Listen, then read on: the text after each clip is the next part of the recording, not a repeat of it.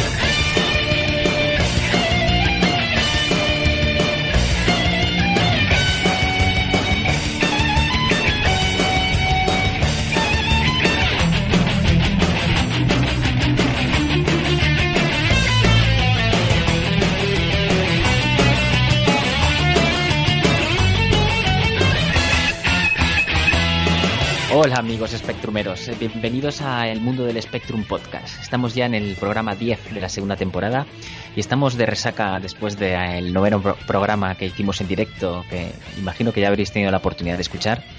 Así que nada, estamos aquí reunidos en un programa muy especial, como siempre digo, porque bueno, en este caso tenemos una entrevista de, mucho nivel, como, como siempre, pero bueno, yo creo que, os va a gustar este programa. Bueno, vamos a, empezar, por supuesto, como siempre, con las presentaciones de, los componentes del mundo del Spectrum. En primer lugar, voy a dar la bienvenida a Jesús. ¿Qué tal? Pues nada, muy bien. Eh, como siempre, pues encantado de estar con vosotros, encantado de, encantado de hacer este programa y y bueno, pues vamos a ello. Tenemos hoy muchas aventuras subterráneas, así que a ver qué tal. ¿Qué tal, Juanfra? Eh, hola, Alejandro, hola chicos. Pues nada, bien. Eh, las aventuras subterráneas las vamos a ver a aderezar con algún que otro. Sí, hombre, esto una golosina, ¿no? Me sale ahora. ¿El señor Javier Ortiz está presente? Pues sí, pero no sabía si gritar hoy o no, porque me quedé con la voz un poco cascailla, pero ahí estamos, a darle duro. ¿Aún te dura el, problema de la voz? y un poquillo, un poquillo. Bueno, pues nada, eh, yo Alejandro con, con, todos vosotros y nada, te doy paso a Javi para que digas el sumario.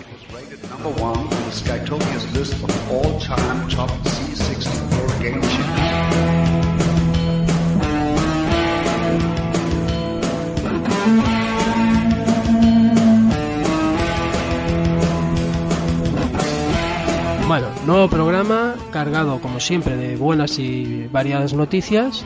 Acto seguido una entrevista musical que os va a dejar muy muy a gustito con vuestras chuches o debería decir gominolas. Con vosotros César Astudillo.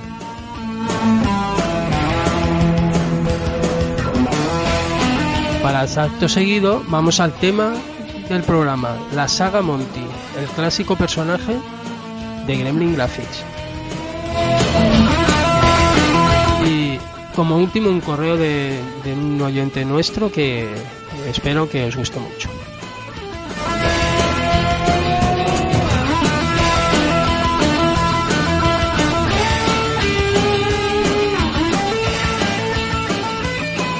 Nos vamos directos a la sección de actualidad del mundo del Spectrum en particular y bueno, en retro en general.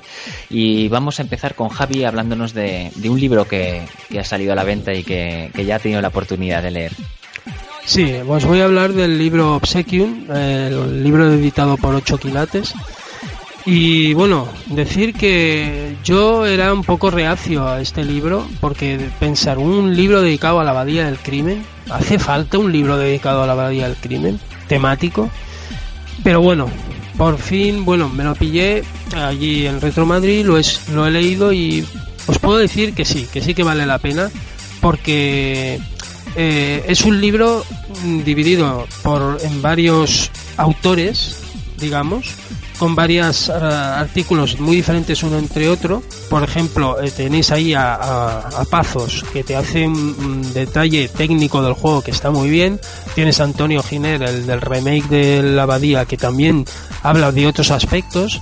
O a, o a Speedy, que te habla del contexto de la abadía y hablándote de quizás ser un filmation en su momento paradójicas, una cosa, paradójica, igual no era tan bueno, porque había sobreexplotación del, del tema.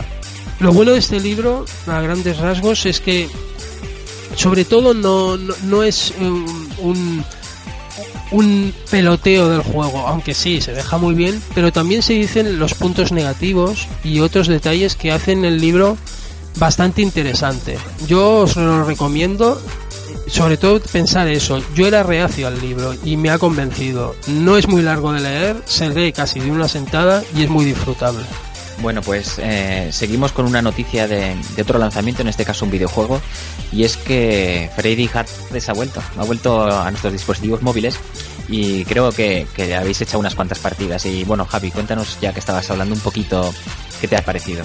Bueno, a ver, eh, a nivel visual, eh, precioso. O sea, Daniel Celemín, lo, conoceréis del remake del Sinfret o del Capitán Sevilla en Computer en Buzón. Eh, están geniales los gráficos, eh, un look cómic fabuloso, etcétera. Pero luego cuando llegas al juego, ves que el juego es el típico run and gun táctil. Esto en sí no es malo. El problema es cuando vas pasando una fase y es muy fácil. Que vas pasando a la siguiente y ves que casi todo el rato es lo mismo. Saltar a veces, disparar hacia arriba. Ese es el problema del juego el, el, concepto táctil lo hace que sea algo muy directo y muy fácil, ¿no?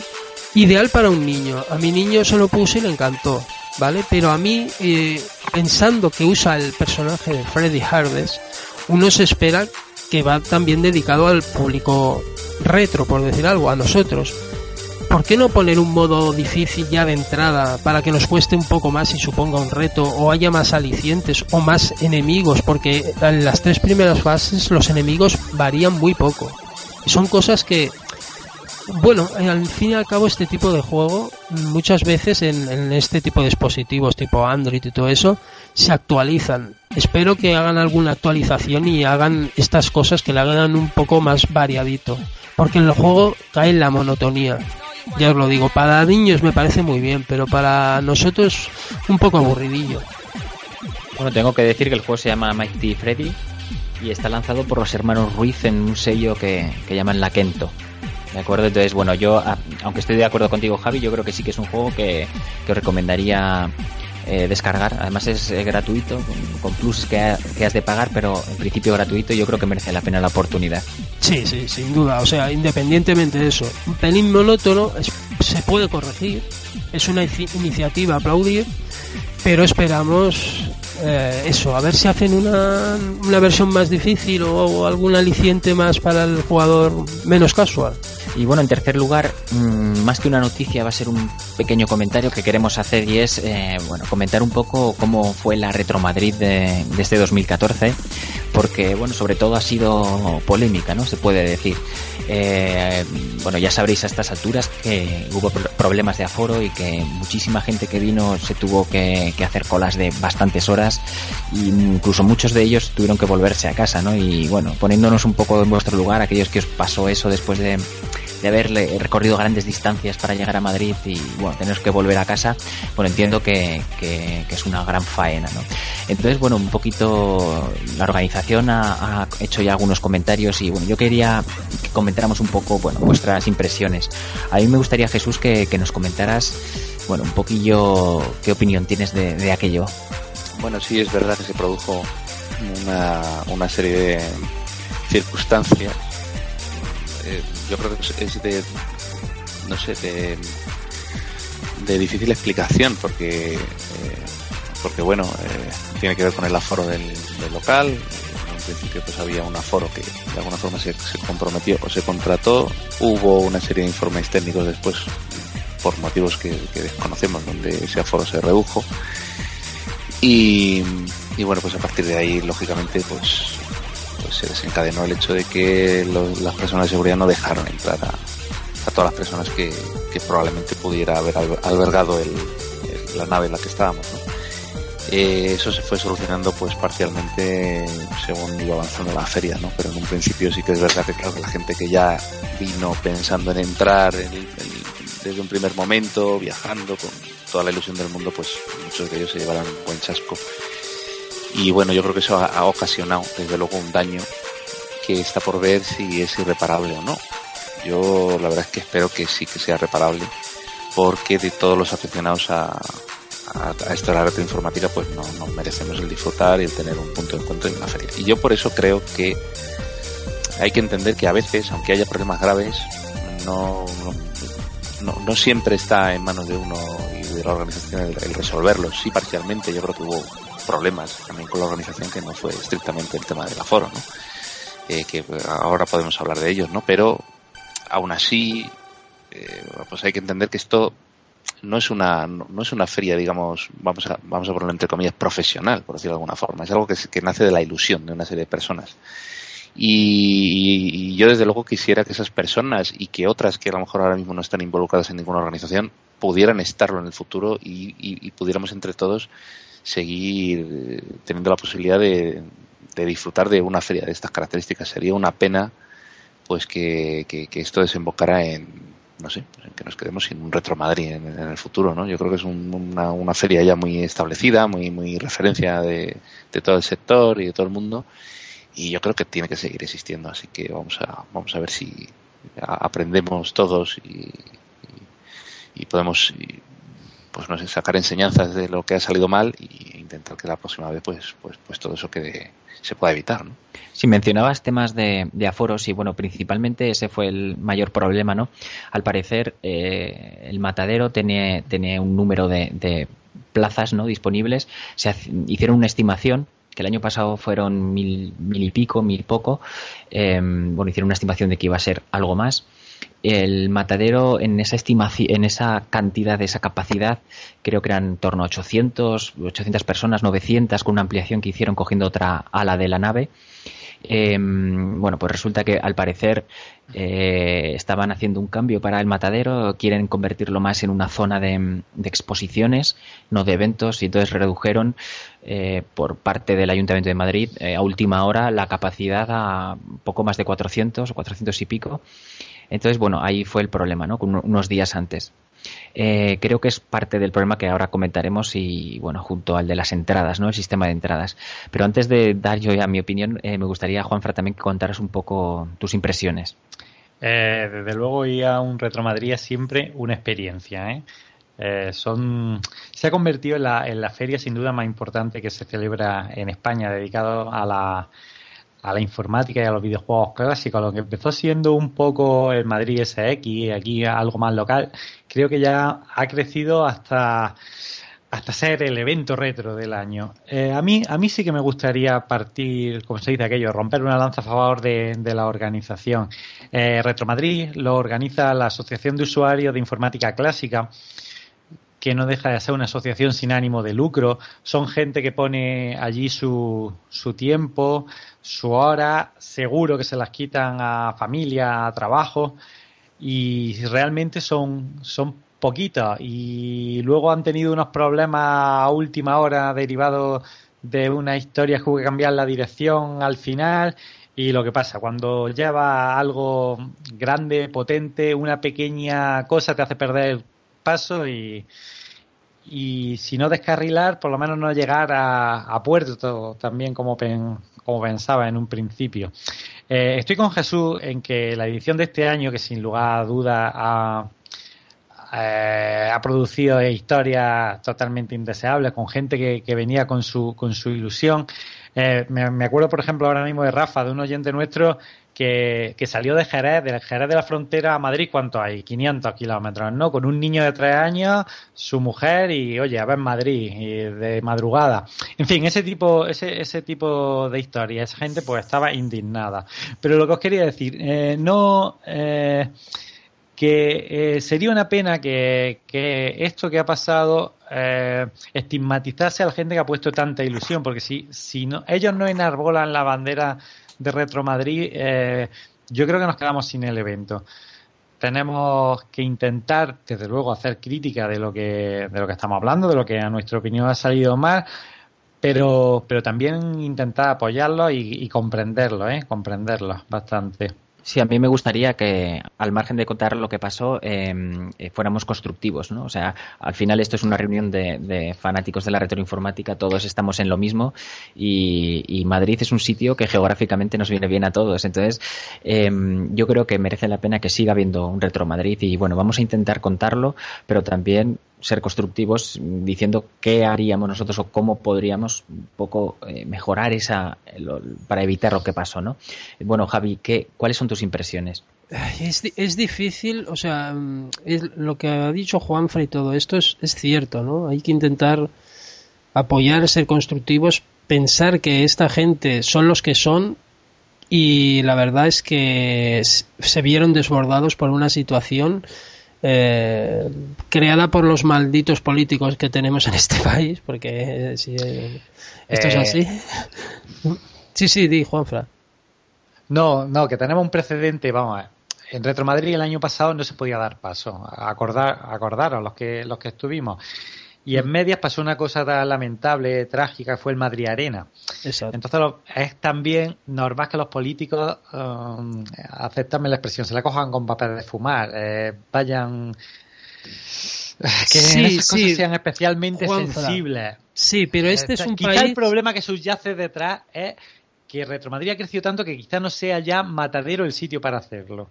Exacto. Y eso ya implica otra serie de organización, una organización ya profesional. ¿Y de dónde sale ese dinero para organizarla? ¿De, de dónde? ¿De sponsor? ¿De poner la entrada a 15 euros?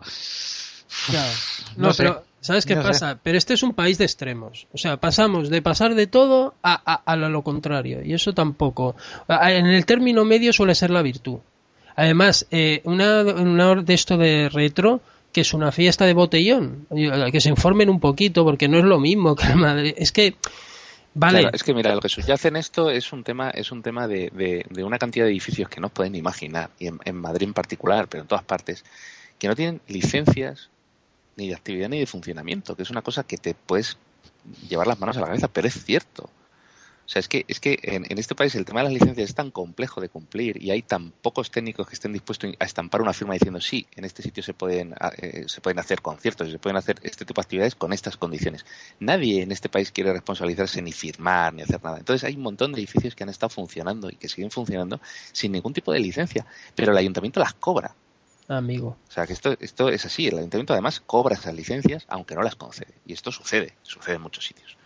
Y cuando pasó lo del Madrid Arena, nos encontramos con un, con un evento que no tenía, con, un edificio que no tenía, que no tenía licencia de, de, actividad y funcionamiento, con deficiencias en, en, en, salidas de emergencia, etcétera, con requeridos de los ayuntamientos, o sea, porque los arquitectos estamos acostumbrados a tener que cumplir los requeridos como si fueran aquello el, el santo grial y sin embargo en edificios públicos se los pasan por el forro y encima todo eso grabado con falta de controles de efectivamente los aforos que tienen que tener los locales, etcétera, etcétera. Se combina todo eso con un accidente mortal y tenemos montada la de Dios. Y efectivamente, como dice Javi muy bien, pasamos al otro extremo. Y el otro extremo es, ahora vamos a contar persona, persona eh, eh, quién entra en el, en el evento, eh, etcétera, etcétera. Pero claro, eso lo aplican a un edificio que tiene todas las licencias y todo en regla sí. no sé, o sea, quiero decir, eh, hay efectivamente un término medio y el que te marca la razón. O sea, uno, uno tampoco puede coger y decir, bueno, es que esto ahora es un espacio de exposición, entonces vamos a reducir esto a la mitad, con, con eventos contratados, con no sé qué, con no sé cuánto. Entonces, eh, pues nos lleva a estas situaciones un poco, un, poco kafkianas, ¿no?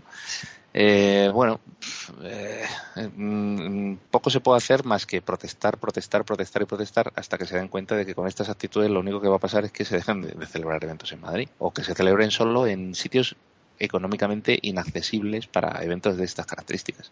Porque bueno, sí te puedes ir a la IFEMA, puedes, pero claro, ahí entra en juego pues esto que habláis y cómo se financia eso y cómo, cómo de dónde sacas tú el dinero para que gente muy profesionalizada te organice un evento que, que no es profesional en el sentido de que, de que, de, que bueno que no mueve el mismo dinero que una feria de móviles o una feria de tecnología o bueno, a eso nos llevan. A todos nos gusta el, matadero porque es un recinto, es muy agradable. Los que hayáis estado lo, habréis comprobado, es muy céntrico, está muy bien. Eh, tienes muchísimos hoteles alrededor, eh, puedes ver Madrid si te quieres escapar, en fin, está muy bien. Pero yo creo que ya llevamos al menos un par de años viendo que, o por tema de, un poco la organización de la iluminación o el tema eléctrico, eh, el tema de espacio, porque el año pasado creo que, pues eso, estabais apretados, ¿no? Yo creo que ya se tenía que haber visto para, a la hora de prepararlo, no sé si hay FEMA, que es lo ideal, porque es un sitio preparado perfectamente, con el aforo que tú quieras, con el espacio que tú quieras, perfectamente preparado, con, no tienes que llevar regletas, etcétera, etcétera. Eh, pero no sé, buscar una alternativa que ya no fuera el matadero por mucho que nos doliese. ¿no? Yo creo que ahí sí que podría haberse previsto un poco. fijaos que ya fueron mil y pico personas el año pasado y esto va en crecimiento, lo estamos comprobando eh, a nivel de visitas de las webs, del movimiento que hay en foros, en pues está creciendo. Entonces, bueno, tu previsión tiene que ser a más eh, obligatoriamente, ¿no? Eh, este año quizá mm, es un problema, claro, porque igual ya no va más, porque mucha gente lógicamente se lo va a plantear, ¿no? Pero bueno, incluso con esa dificultad yo creo que una de las soluciones es buscar otro recinto que no sea el matadero. Ahora mismo para garantizar la viabilidad del, del evento y para dar por lo menos unas garantías extras, porque cuando tienes una, una circunstancia eh, negativa como puede ser la que ha pasado este año, tienes que compensarlo obligatoriamente en la siguiente propuesta que tú hagas. Porque si vuelves otra vez a plantear algo que ves venir que puede suceder otra vez lo mismo o que huele a lo mismo, pues igual no es la mejor tarjeta de presentación, ¿no? Y hombre, un cambio a lo mejor tiene que haber, pero, pero claro, e-, este año sí han pasado cosas que, igual pues no tenían que haber pasado. Ha habido, bueno, no, no fallos graves, pero bueno, ha habido temas con la instalación eléctrica. Nosotros cuando, por ejemplo, hemos grabado nuestro podcast, pues hombre, esperábamos por lo menos que pudiera haber unos micrófonos. Es que no ha habido, no hubo micrófonos. O sea, tuvimos que, que no pasa nada. Eso lo suplimos todos con, con, nuestras ganas y nos dejamos la voz allí, ¿no?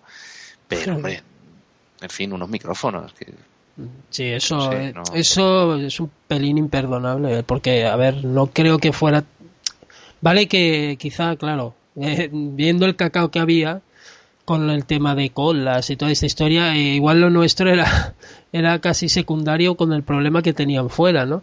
Pero hombre, eh, se podía, eso se podía ver. Además, hemos de decir que si no llega a ser Popo Avilés que nos deja aquellos, aquellos alargos, es que igual no podemos ni grabarlo. Sí, el, el tema es que, claro, esos otros temas que, que hubo, hubo bastantes, eh, claro, hasta qué punto son consecuencia del, problema original, ¿no? Eh, bueno, yo creo que también con ese crecimiento de, posibles visitantes, eh, también, claro, aumentan la cantidad de cosas que tienes que estar atento, ¿no? Si, si la organización se da cuenta de, que no está dando abasto, si está teniendo unos problemas un mes antes o, lo que sea, yo creo que, bueno, pues quizás es el momento de, pedir ayuda a, pues a otras asociaciones o a otra gente que, entre todo el mundo podamos sacar adelante la Retro Madrid que, que yo creo que queremos todos, ¿no? Yo creo que también influyó, o sea, este problema inicial grave, muy grave con el tema del aforo, yo creo que, bueno, esto es como el combate de boxeo en el cual em, empiezas, eh, suena la campana, te levantas, vas a enfrentarte al contrario y te sueltan un guantazo que te dejan groggy, ¿no? Entonces ya no sabes dónde estás, ¿no? Entonces yo creo que pasó un poco eso, ¿no? Me da la sensación, es decir, eh, con, con, un mazazo muy importante, pues empezaron a desatender cosas eh, a lo mejor no tan importantes, pero que bueno, que al final conforman todo esto. Yo de todas maneras también he de decir que la visión de los que estábamos dentro eh, también era, incluso resultaba complicado cogerle el pulso a, los, a los cabreos que estaban sucediendo fuera, ¿no? Porque, bueno, dentro, claro, la realidad era que había, había muy, muy poca masificación, por decirlo de alguna forma. O sea, había un, ambiente pues muy, muy, muy llevadero de, gente, ¿no? Que se pasaban a curiosear, a no sé qué, todo bastante controlable, era, eh, bueno, estamos bien, por decirlo de alguna forma. Es decir, que, que todo se desarrollaba con aparente normalidad, aunque, aunque sabemos que no, que no, que no era así, ¿no? Bueno, es mezcla de, digamos, de aciertos e infortunios, ¿no? Yo creo que, desde luego hay que, hay que fijarse mucho en aquello que falló, como digo, apoyar desde luego, eh, ayudar en lo que se pueda, que yo creo que era un poco nuestra voluntad. Al final, ya digo que estas pequeñas cosas que te, que te afectan, ¿no? De, de, bueno, megafonías y cosas y tal, al final las acabas supliendo y, y yo creo que no tienen tanta importancia si todo lo demás en general sale bien, ¿no?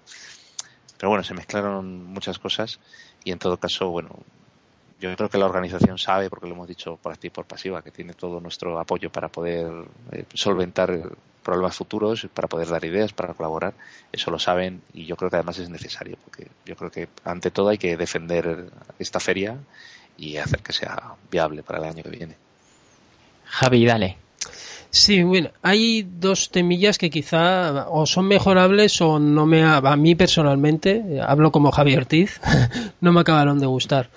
Eh, en el, primer caso es lo de videojuegos por alimentos, eh, que no estuviera en un sitio más visible y estuviera en aquel sitio más recóndito, a mí me, me sentó un poquillo mal, porque aquello es algo tan con una cosa tan buena y un objetivo de eso que debería de estar más para que lo veas fácil. Y no medio en penumbra como como, como pasó. Y encima le, quitaron mesas que eran parte de una exposición que él siempre lleva y no la pudo poner. Eso yo creo que eh, el espacio que ocupaba el bar Mm, posiblemente tendría que haber estado ahí videojuegos por alimentos, que me parece perfecto que haya un bar, eh, todo se ha dicho, cosa que faltaba otras veces, pero yo creo que tenía mm, hubiera sido mejor poner lo de Pablo Avilés ahí, personalmente. ¿eh? Oye, otro tema en sí achacable y no achacable a la organización, pero peliagudo como el, como, como poco. Es el tema de los precios y la especulación. Este es un maldito tema, ¿no? Ellos pueden, pueden hasta cierto punto eh, decir algo, pero claro, los vendedores luego hacen lo que les da la gana. Eso sea, dicho sea de paso. Pero por lo que sé, se han vendido reproducciones de juegos, por ejemplo, de Super Nintendo, a precios mm, carísimos, como es especulados, y sin advertir de que son reproducciones. Ese tipo de temas sí que se tendrían que controlar de cara a próximos eventos. Si quieres vender reproducciones, véndelas pero no las vendas a precio de nuevo, a precio de, original. Porque eso. Bueno, lo que estás, estás hablando en realidad de un engaño. Eso es un engaño, eso es timo. O sea, ahí en la organización sí que se podría. En el año que viene se, tendría que poner dura y decir. Eh, mira, no os podemos meter caña en los precios porque eso es difícil. ¿Cómo les vas a decir no, no, no hagas esto, no hagas eso? Pero, hombre, las repros, di que son repros. No, no engañes. Y eso se ve que ha pasado. Eso no puede ser. Pero eso habrá sido una cosa puntual, Javi. Eh, y eso, eso ya, pero ¿en cuántos, expositores estábamos no, a ver, entre no digo que, y vendedores? 20, no digo que sean todos, no digo que sean todos, ni mucho menos.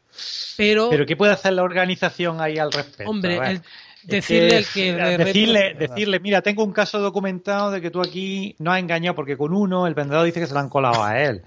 Eh, ahora, si un tío ha vendido cinco, pues dice, mira, tú el año que viene no vienes y más allá de eso, ¿qué puede hacer? Ya, sí, algo así. Yo, yo hay una cosa, yo hay una cosa que, eh, que no me que no me gustó, pero bueno, no es no, sé hasta qué punto se puede o no se puede arreglar, pero el caso es que vi como poca proporción de, de, de material retro expuesto, por decirlo de alguna forma.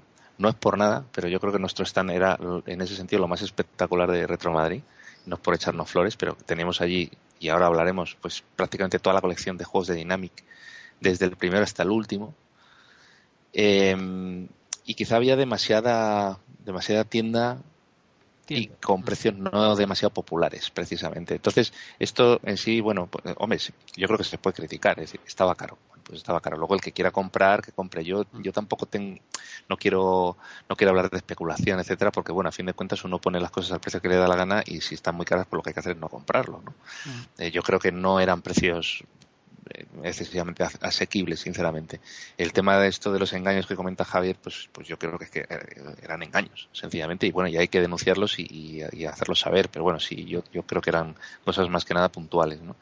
Eh, pero bueno, había también cosas a un precio asequible. Yo, yo nada más llegar vi en, un stand una estupendísima caja de un, un de, de la época, en castellano, de LucasArts, de Herbe, y bueno, no sé, la verdad es que estaba muy baratito. En fin, siempre hay cosas, hay cosas que están, que están muy bien de precio y son, me temo que son las que se venden efectivamente. Pero vamos, comprarse juegos de PlayStation pues a 60 euros, 50 euros. De PlayStation 1, pues y que conste, yo ahí sé que la organización no puede hacer gran cosa con el tema de los precios, es que no, se, puede. no se puede. Lo único que eso sí de lo de las repros hay que perseguirlo, que no vuelva a pasar, porque es que hay gente muy, muy, muy cara. Y bueno, que se informe, que se informe. Bueno, si se quieren vender repros sí, muy caras, sí, sí el problema es ese. Dilo por lo menos. Sí, eso habría que, notificarlo previamente a los stands en una serie de obligaciones, en una de las cuales sería esa, ¿no? Eh, no si vendes una reproducción tiene que estar perfectamente marcado, ¿no? O alguna forma. Y luego un formulario muy básico en la web de reclamaciones donde tú puedas demostrar que te han vendido algo falso, ¿no? Eh, eso es un también hay que decir que también hay que decir que a los vendedores eh, todo este tema les afecta también bastante, O sea, quiero decir que también hay que decir que, en fin, que Claro, menos gente, menos ventas, evidentemente, ¿no? Exactamente.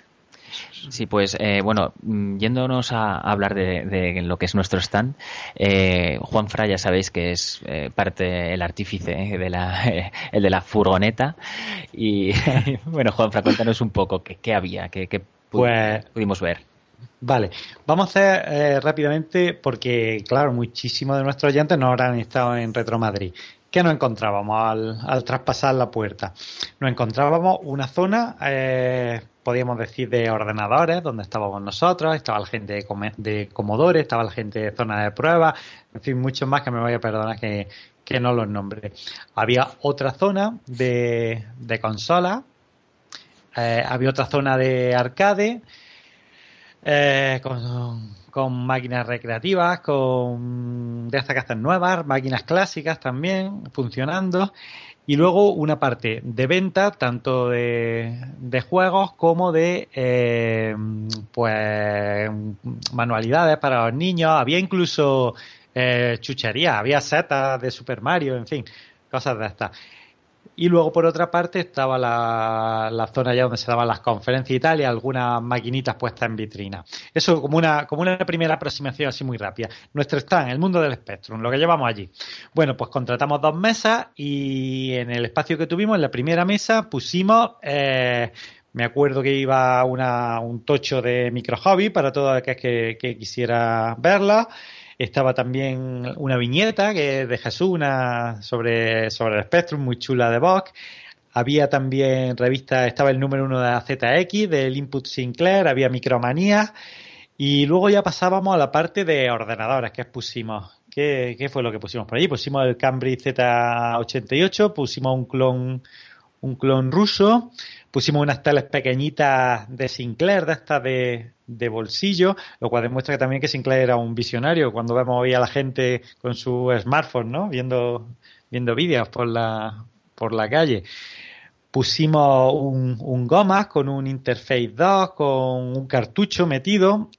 Pusimos también una pequeña zona de emulación con una tele con, con la Dingo de Jesús funcionando.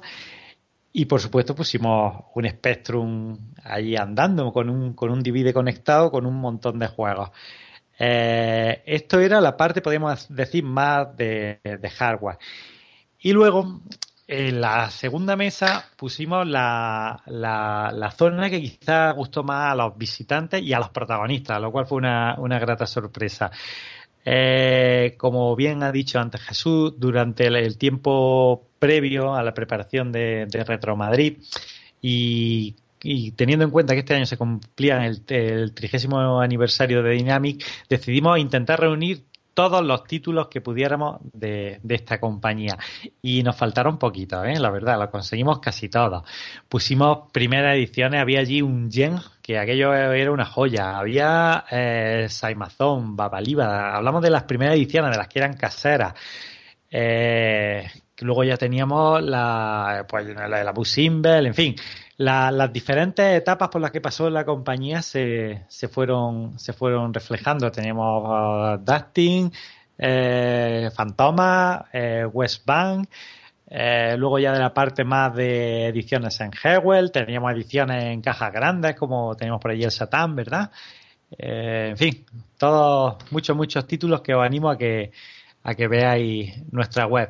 Y luego eh, en una esquinita tenemos unos cuantos juegos también significativos que ya no eran de Dynamic.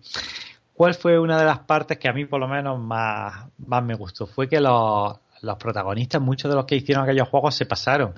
Se pasó... Se, eh, me acuerdo, por ejemplo, de, que estábamos allí, allí eh, pues en fin, atendiendo a, los que amablemente se pasaron y, me coge uno un videojuego y me dice, le digo, ¿qué? ¿Que te gusta Dynamic? Y dice, chaval, yo soy Dynamic. Era un grupo de programadores y de, y de grafistas que, que estuvieron allí departiendo con nosotros y de los cuales eh, seguramente tendráis noticias prontamente. Eh, oye Jesús, eh, ¿cuántas veces nos preguntaron que por cuánto vendíamos ciertos juegos? Ah, sí, sí, totalmente. Vamos. ¿Esto, esto cuánto?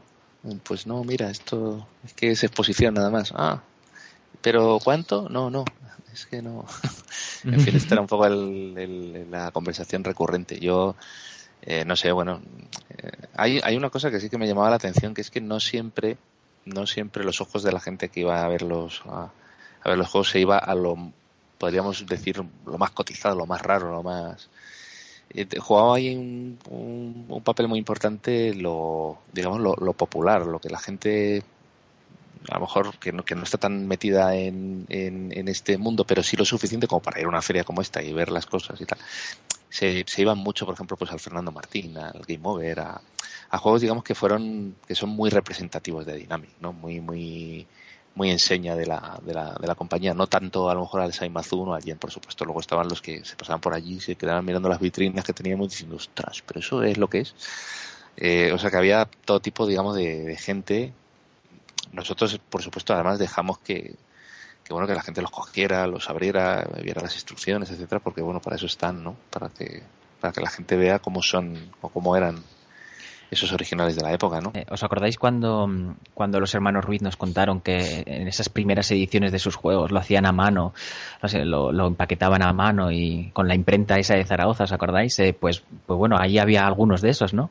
Totalmente, vamos, todos los, todos los primeros, los de formato estuche, bueno, los, no, no todos los de formato estuche, los, los primeros de todos, el Yen, el Saimazun, Babaliba, todos esos forman parte de, de aquella época en la cual eh, bueno, pues se montaba toda a mano, ¿no? Yo tengo, de hecho, por ejemplo, mis Amazon y, y mi Babaliba son de la de las primeras jornadas y, a mí me comentó Víctor que utilizaban los estuches que, tenían en ese momento, por ejemplo, que eran los de Micro Paradise. O sea, quiero decir que se montaba todo muy, muy, muy artesanalmente, ¿no? Muy, y, y, bueno, pues el hecho simplemente de coger esos estuches y quitarle la carátula y ponerla, bueno, pues eso fue exactamente lo que hicieron los hermanos Ruiz cuando sacaron eso a la venta, ¿no? Javi, eh, ¿qué, es lo, que te llamó la atención del stand? Del stand, Uf, tanta joya junta de estos dos cracks, Jesús y Juanfra, que tienen ahí una colección que vamos, envidiable, vaya, vaya, vaya dos, tío.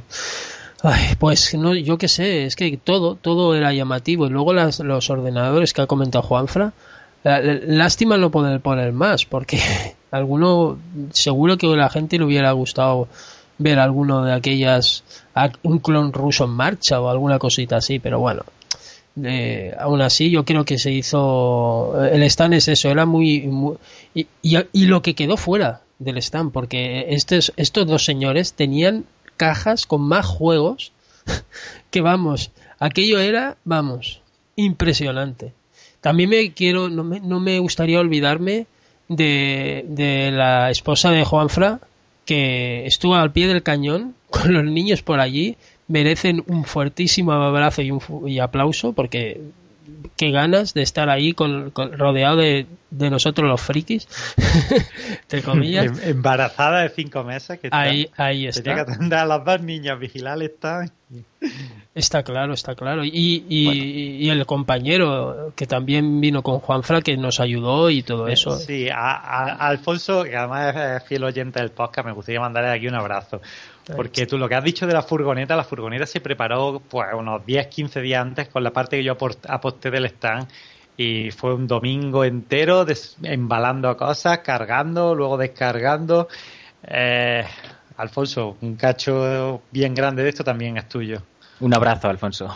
Y bueno, por lo demás es eso. Y, y bueno, y lo que, y lo que han dicho ellos, eh, dentro de poco el estar en un stand nos ha servido para conseguir ciertos contactos que se van a ver reflejados en, en bastantes en cositas. No puedo decir mucho más porque son parte de los próximos programas, pero bueno, una de las cositas la tenéis en este mismo programa, en la entrevista. Eh, un recuerdo a todos aquellos que os acercasteis, que nos felicitasteis, que bueno, que quisisteis, os atrevisteis a, a, hablar con nosotros. Bueno, pues eh, nada, que esto se hace por, por vosotros y todos los que no pudisteis eh, estar, pues bueno, espero que con esto haya sido un, un poco bueno, pues un, poco, un pedacito de, nuestros recuerdos para que os hayáis puesto en nuestro lugar ahí, en la Retro Madrid de 2014. Mm. Y bueno, con esto mm, eh, damos ya paso a, la entrevista porque bueno, mm, yo estoy deseándolo, no sé vosotros, pero hoy tenemos con nosotros a, un grande, ¿no? Así que nada, vamos a hacerlo en, conjunción, en una especie de fusión del programa Fase Bonus con el mundo del Spectrum y vamos a hacerla con Ignacio, porque, porque bueno, mm, yo creo que así, vamos, le vamos a sacar muchísimo jugo. Así que nos vamos a ir eh, Juan Fra y yo con, con Ignacio y vamos con, con gominolas.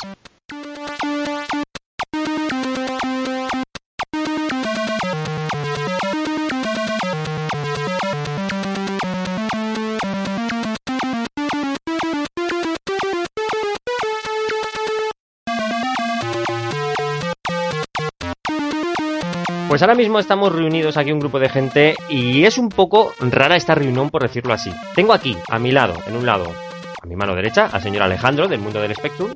Ya miramos a mi mano izquierda al señor Juanfra, también del mundo del Spectrum. Y bueno, yo, vuestro presentador, Ignacio de, Fase Bonus. Estamos aquí, todos en la misma mesa, todos uno, uno al lado del otro, porque tenemos una cosa entre manos muy, muy guay, ¿no, señores? Hombre, por supuesto. Juanfra, ¿qué, qué opinas de lo que tenemos hoy? Pata negra. Hay que, hay que comentar un poquito eh, qué está escuchando la gente, ¿no, Alejandro? Eh, eh, coméntate un poquito la idea porque fue una cosa vuestra que ahora mismo esto se esté grabando tal y como se está haciendo. Bueno, pues decidimos en un momento dado eh, hacer un crossover entre Fase Bonus y el mundo del Spectrum. Bueno, ya sabéis que, son programas amigos y, hermanos. Y bueno, eh, creímos oportuno, pues, bueno, entrevistar a alguien muy importante entre todos y publicarlo simultáneamente en, ambos programas, cada uno con sus propios contenidos, pero la entrevista compartida. Esto es casi una, una fusión, ¿eh? más que un crossover, sería una fusión en plan Dragon Ball y es muy interesante, es muy interesante lo que va a salir aquí. Yo creo que van a salir cosas que a más de uno le van a hacer recordar y a más de otro le van a hacer aprender. Porque, curiosamente, una de las cosas que más recuerdo yo sobre mi pequeño Spectrum 48, pues es el apartado musical.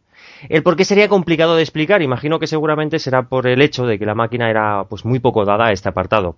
Y que cuando un juego hacía uso de melodías en alguna parte del juego, normalmente los menús, pues yo me quedaba escuchando y en algunos casos, como con el juego Blade Runner, pues flipaba de que una máquina así diera sintonías tan bien hechas. Y en España contamos con un obetense nacido en 1968 que exprimió esta máquina hasta límites insospechados. Esta persona responde al nombre de César Astudillo, pero quizás os suene más como gominolas. ¿Qué tal, César?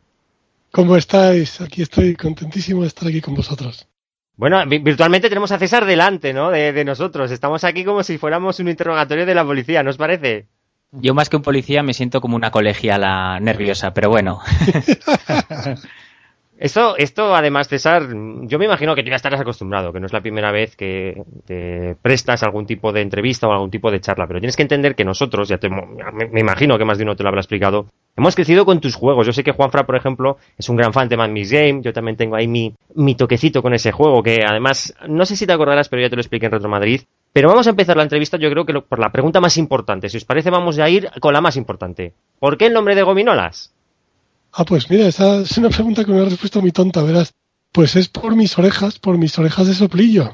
Porque yo en aquella época estaba tocando los teclados en un grupo muy efímero que se montó para ir a un concurso de rock y el bajista, un tipo muy grandote y muy majo que se llama Peter Oteo, que luego todo ha tocado mucho, eh, pues durante los ensayos me daba tobas en las orejas y me decía, gominolas.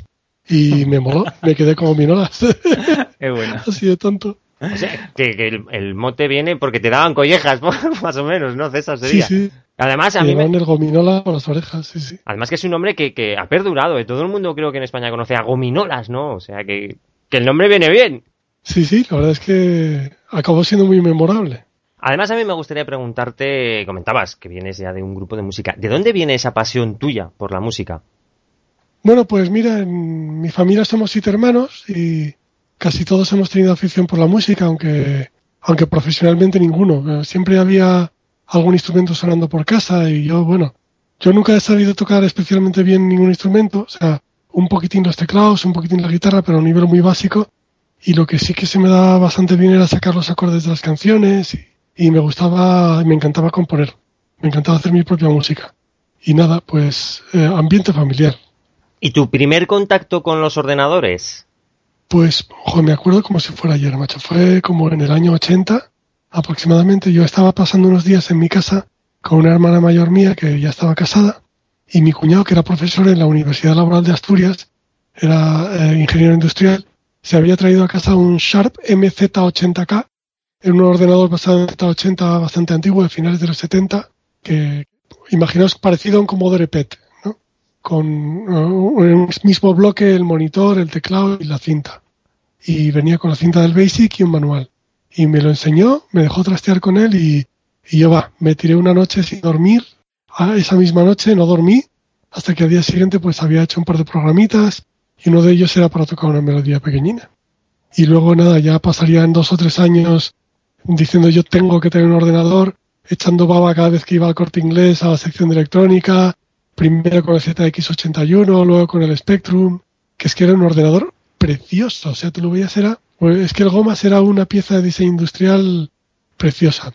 Y en el 82-83 uno de los miembros de mi pandilla se compró un gomas de 16K y nos pasábamos el rato jugando al Mooncresta, me acuerdo muchísimo, y haciendo juntos un juego en Basic para aprender las capitales del mundo. Y al final de ese curso conseguí que mis padres me compraran un gomas de 48K. Y, y es curioso porque el dueño de la tienda estaba empeñado en que el Spectrum era poco ordenador y que me comprara un, un Sword, eh, era, me parece que era un Sword M5, que era, era un ordenador japonés que era un, salió un poquitín antes que los MSX, compartía muchas características como los MSX, pero yo por entonces ya tenía clarísimo que, que tú lo que tienes que tener es el mismo ordenador que tu pandilla, porque si no, no juegas a los mismos juegos, no puedes intercambiar programas, y aunque ya entonces había ordenadores más potentes, tenía clarísimo desde el principio que, que mi amor de toda la vida era el Spectrum. Le, voy a pasar, si te parece, el micrófono a mi compañero Alejandro. Alejandro, eso de que eh, te comprabas el ordenador que tenía tu pandilla, lo estamos escuchando mucho, ¿eh? era la estrategia de marketing. Sí, esto iba por barrios. Es curioso porque a veces hablas con gente que no solo esa persona era de Amstrad o era de MSX, sino todos sus amigos. Y es que el primero que compraba un ordenador, todos sus amigos le seguían y compraban ese. ¿no? Era, era curioso. Bueno, yo tengo una pregunta, César, y es que tengo entendido que mm, empezaste a componer música para videojuegos muy pronto, con 19 años. ¿Eso es cierto y, cómo fue? Bueno, en realidad fue antes, fue con 18, porque en el 86 fue cuando hice la música de Survivor, si no recuerdo mal, y luego el juego salió en el 87, ¿no? Yo, mm, una de las primeras cosas que hice con el Spectrum fue, hacer música. Había hecho una rutinita muy sencilla en código máquina, un player muy, muy tonto que invocaba la ROM del Spectrum para, para controlar el Viper, eh, para, para que pudiera ser más rápido, que tocara como más rápido y más fluido que en Basic. Y luego me había hecho un programa que se llamaba Virtuoso en Basic, que servía para hacer tablas de notas que luego pudiera ejecutar ese player, ¿no? Y publiqué, eh, lo publiqué en forma de artículo en Input Sinclair, donde también estaba dibujando una tira cómica por entonces. Y, nada, en el, eso pudo haber sido en el 85, ¿no? Ya más, más adelante, en el 86, cuando sacó Herbe en la revista ZX un anuncio buscando programadores y grafistas y músicos, pues yo tenía un amigo que habíamos aprendido código máquina juntos, que se llamaba Oscar García. Nos fuimos allí a, a ver si había algo para nosotros y entramos en contacto con Javier Cano. Él me propuso, me dio una rutina de código máquina que emulaba sonido polifónico de dos canales para el Spectrum, me contó cómo era el juego Survivor y me dijo, a ver, hazme cómo sería una música para este juego. Y nada, yo se la hice, les moló. Luego ya vino la de Cray 5 para Amstrad, la de Colt 36 y luego ya pum, pum, pum, pum. Pues me convertí en un colaborador eh, estable de Topo durante, durante todo ese tiempo. Y, eh, tuvimos en el programa a, Azpiria hace un tiempo y bueno, nos contaba un poco cómo era su proceso creativo a, la hora de hacer sus trabajos, cómo las compañías le daban, le daban el material, ¿no? Un poco, o le daban unas pautas para, para hacer su obra. En tu caso, ¿cómo, ¿cómo hacías una composición? ¿Te daban algún tipo de indicación de las, las empresas o, era muy creativo? cuéntanos un poco. Pues mira, normalmente ya había, ya había algún gráfico hecho Ahora mismo no recuerdo si algunas veces ya había portada hecha, eh, carátula hecha y a veces no, pero sobre todo lo que más me metía en ambiente eran las descripciones que me hacía, sobre todo Javier Cano, de cómo era el juego, ¿no? O sea, porque el tío era un tío tan entusiasta y lo vivía tanto y te lo contaba con tanta pasión que mm, podríamos decir que yo en realidad no hacía música para los juegos, sino que hacía música para la forma en que tenía Javier Cano de contar los juegos, ¿no? Que era de una riqueza tremenda y que es que te, te, ponía palote como lo contaba, ¿no? Así que, y en eso es lo que me basaba, pues intentaba utilizar parámetros armónicos y esto y estilos musicales que tuvieran algo que ver con la ambientación del juego. Vamos a pasar el micrófono si, si quieres a Juanfra, que está preparado ya para la siguiente pregunta. A ver, César, era por dar un poco, por seguir un poco con, con lo que con lo que te había preguntado Alejandro, eh, ¿nos podías desmenuzar un poco cómo era el, proceso del día a día? Es decir, ya nos has dicho que te daban una directiva general y más o menos cómo te las daban. ¿Y tú qué hacías? ¿Te ibas a tu casa? ¿Trabajabas en tu casa? ¿Sobre qué máquina lo hacías? ¿Cómo era luego la presentación? ¿Que te solían hacer sugerencias sobre, sobre tu trabajo? Bueno, pues no me daban ninguna pauta, de sugerencias no me daban ninguna. O sea, que de índole musical. O sea, como te decía antes, pues me describía Javier con ahí con muchísima pasión de que iba el juego. Con eso ya me colocaba la semillita en la cabeza. Y, bueno, luego la forma de hacer el juego dependía de, de cómo fuera técnicamente el chip para el que trabajaba, ¿no? Porque digamos que los parámetros técnicos influían en cómo hacías la música, ¿no? Para, yo hacía música o bien para el Spectrum 48 con el Viper, o bien para el chip AY389, el AY38910, que era el, el que usaban Amstrad MSX y más tarde el Spectrum 128, ¿no? Entonces, las limitaciones del Viper del Spectrum determinan mucho cómo es tu música, ¿no?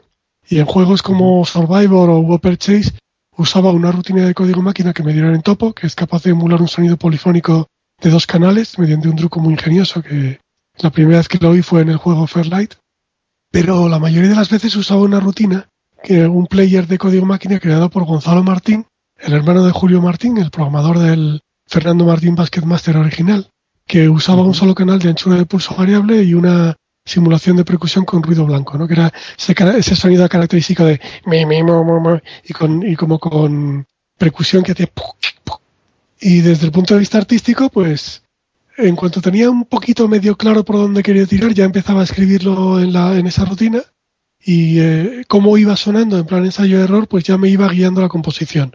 O sea que no, no solía pensar la música de arriba abajo y luego la volcaba al ordenador, sino que el ordenador, el propio ordenador como sonaba, también era un instrumento creativo, ¿no? Y, y nada, solo en alguna ocasión, cuando he querido hacer algo muy complicado, he usado un instrumento distinto, como yo tenía un sintetizador con un secuenciador incorporado, un Casio CZ5000, una maravilla de, máquina, eh, muy barata y, muy y, muy expresiva, pues eh, en alguna ocasión hacía ahí eh, la música para conseguir justo lo que, lo que quería y luego lo, lo volcaba al ordenador, ¿no?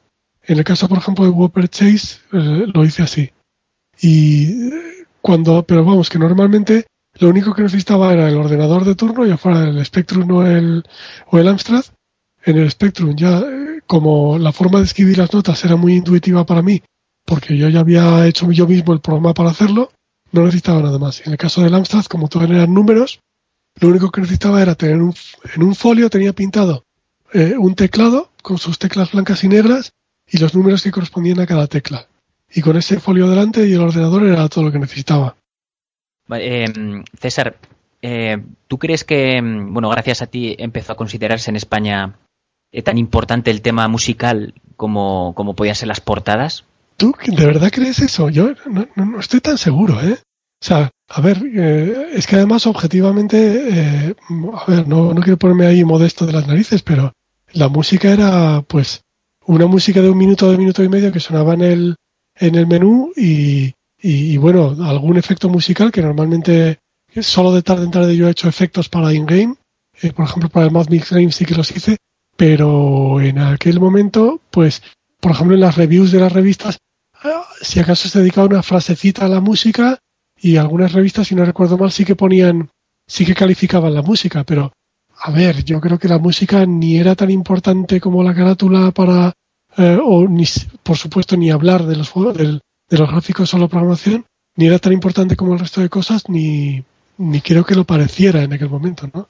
Lo que sí que creo es que con las gafas de color de rosa de lo retro, que ahora sí que en retrospectiva, yo diría que se le da mucha más importancia de la que se le daba entonces, ¿no? O sea que realmente, mm, a ver, como que yo me, he sentido así como reconocido y muy arropado por la gente y, que de repente me he dado cuenta de que, de que lo que yo hacía era recordado ahora, en la época actual. Cuando me ofrecía ir a Retro Madrid 2008 y, y, y vi la, acogida tremenda que había tenido, que todo el mundo sabía quién era yo, me quedé, me quedé a cuadros. O sea, es que no tenía ni idea, vamos. Yo te tengo que decir una cosa y cualquier día podemos hacer la prueba y es que nosotros, bueno, como hemos seguido con el mundillo retro muchos años, bueno, nos vamos cultivando un poco en, el, en este mundillo, ¿no? Y, pero si haces mm, todo aquel que usó el Spectrum en aquella época, si haces una encuesta entre muchísima gente que ahora no está puesta, hace muchos años que no toca el Spectrum ni se interesa por ello, y le dices, mm, dime un autor o un componente de algún juego español de la época, estoy seguro que gran parte de la gente diría, sí, el tío de la música, el, gominolas, seguro, seguro, seguro. Eso, eso no es por cualquier cosa, ¿eh, César? A lo mejor el mérito no es tanto de la música como de tener un, un apodo fácil de recordar, no sé. Yo conforme estás hablando, César, yo tengo dos cositas que, apuntar. Primera, que me ha gustado mucho la anécdota que nos contabas del cuaderno con las notas ahí dibujadas y las, las letras. Siempre dicen los grafistas que el cuaderno cuadriculado ha sido su mejor, su mejor aliado, ¿no? Igual que los programadores. Y otra cosa acerca de lo que estás hablando. Eh, sí que si ha habido un baluarte en España conforme a hacer la música, ese ha sido tú quizás no veas que ha sido reconocido, fue reconocido tu trabajo a las revistas, pero porque no teníais el boca a boca como podemos tener ahora mismo con los usuarios y los creadores. Pero si ha habido un baluarte, igual que se recuerda a Spirit por las carátulas, si hay un baluarte para la música, ese ha sido tú, eso es innegable. Quizás por el número de, obras, ¿no? Porque, fue, porque, porque la producción fue bastante numerosa, ¿no? O sea, no, posiblemente la calidad era desigual. O sea, hay, hay gente a la que no le gusta la música que hago. Yo estoy muy orgulloso de, de cuatro, de cuatro de las músicas que he hecho. Del resto estoy razonablemente poco avergonzado. bueno, de todas formas, saldrán más preguntas en la entrevista y también tienes que entender que ahora los niños de antes conocen eh, lo deficiente, por decirlo así, entre comillas, que es un Spectrum para nivel musical, con lo cual a tu trabajo se le da todavía más, eh, más mérito, sabiendo que con algo tan parco para hacer música hacías lo que hacías. Y continuando un poquito con la entrevista, me gustaría preguntarte una cosa, ¿no? ¿En qué te basabas para realizar las composiciones de las músicas? ¿no? ¿Tenés algún grupo de música en particular? ¿Alguna fuente de Por ejemplo, pues Paco Menéndez se basó en la canción de Wendell, Crystal Palace, para su abadía del crimen. Pues mira, yo tenía un abanico de influencias amplísimo, ¿no? Intentaba beber de influencias distintas dependiendo del tipo de juego. Por ejemplo, pues para hacer Chicago 30 me basé en imitar la estructura armónica del Charleston, que aunque era una música muy característica de años 20, a mí me, me lo imaginaba como muy, como que evocaba mucho la época, ¿no? Técnicamente, sobre todo para Spectrum, me inspiraba mucho en la técnica vocal de Bobby McFerrin, el de Don't Worry Be Happy, que cuando interpretaba jazz completamente solo, no, con, no doblándose varias veces, sino que cuando es un tío que tenía la capacidad asombrosa de cambiar de registro muy rápidamente, podía alternar entre notas graves y notas agudas con muchísima agilidad. Y eso lo que hacía era que si él cantaba una melodía que tuviera silencios en la octava superior, rellenaba esos silencios metiendo notas de, bajo en la octava inferior. Y entonces eso hacía que musicalmente todo quedara más lleno y que el, el, que escuchaba la música tuviera un poco como la sensación de que había una melodía y un acompañamiento, de que había polifonías sin haberlas realmente. Y luego, por ejemplo, pues otra, una, otra asociación curiosa, por ejemplo, recuerdo cuando me encargaron la música de Alehop para, para MSX, que, va de una pelota que bota. Y en aquel tiempo yo estaba escuchando muchísimo un LP de Emerson Lake and Palmer que se llama um, Brain Salad Surgery, que por cierto era una de las portadas más famosas de, de, de Giger, de este grafista que murió hace poco, el, de, el creador de Alien. Y en ese LP había un tema que se llamaba un rock and roll, que se llamaba Benny the Bouncer, que en traducción como Dios manda sería Benny el segurata o Benny el gorila, pero que literalmente es Benny el que vota, ¿no? Y entonces esa, esa asociación entre la pelota que vota y el hombre que vota, pues me hizo que yo me inspirara en ese rock and roll para hacer la música de Al Hop, ¿no? Y las seis o siete primeras notas son las mismas. Un pequeño homenaje, por no decir plagio. Tienes, tienes buena memoria, eso es bueno porque hay algunas preguntas aquí que van a tirar de, tus recuerdos. Eh, vamos a pasar, Alejandro, ¿también tienes por ahí otra preguntita? ¿Y en su momento eh, considerabas que hacías una actividad artística 100% o era mm, más bien un divertimento técnico musical, así como si tocaras instrumentos simplemente? No, no, yo artística 100%. O sea, las, las dificultades técnicas que pudieras tener eran solo pequeños obstáculos. El objetivo era totalmente, totalmente artístico y veías el ordenador como un instrumento más, ¿no? Con la ventaja sobre estos instrumentos de que no hace falta que tú seas ágil con los dedos, ¿no? Porque tú programas y luego ya el instrumento toca por ti. Aquí hay un par de preguntas, que hay una particularmente que a mí me mola un montón. Juanfra, la siguiente pregunta yo creo que va a ser muy, muy interesante. Eh, me va a permitir un flashback, ¿vale?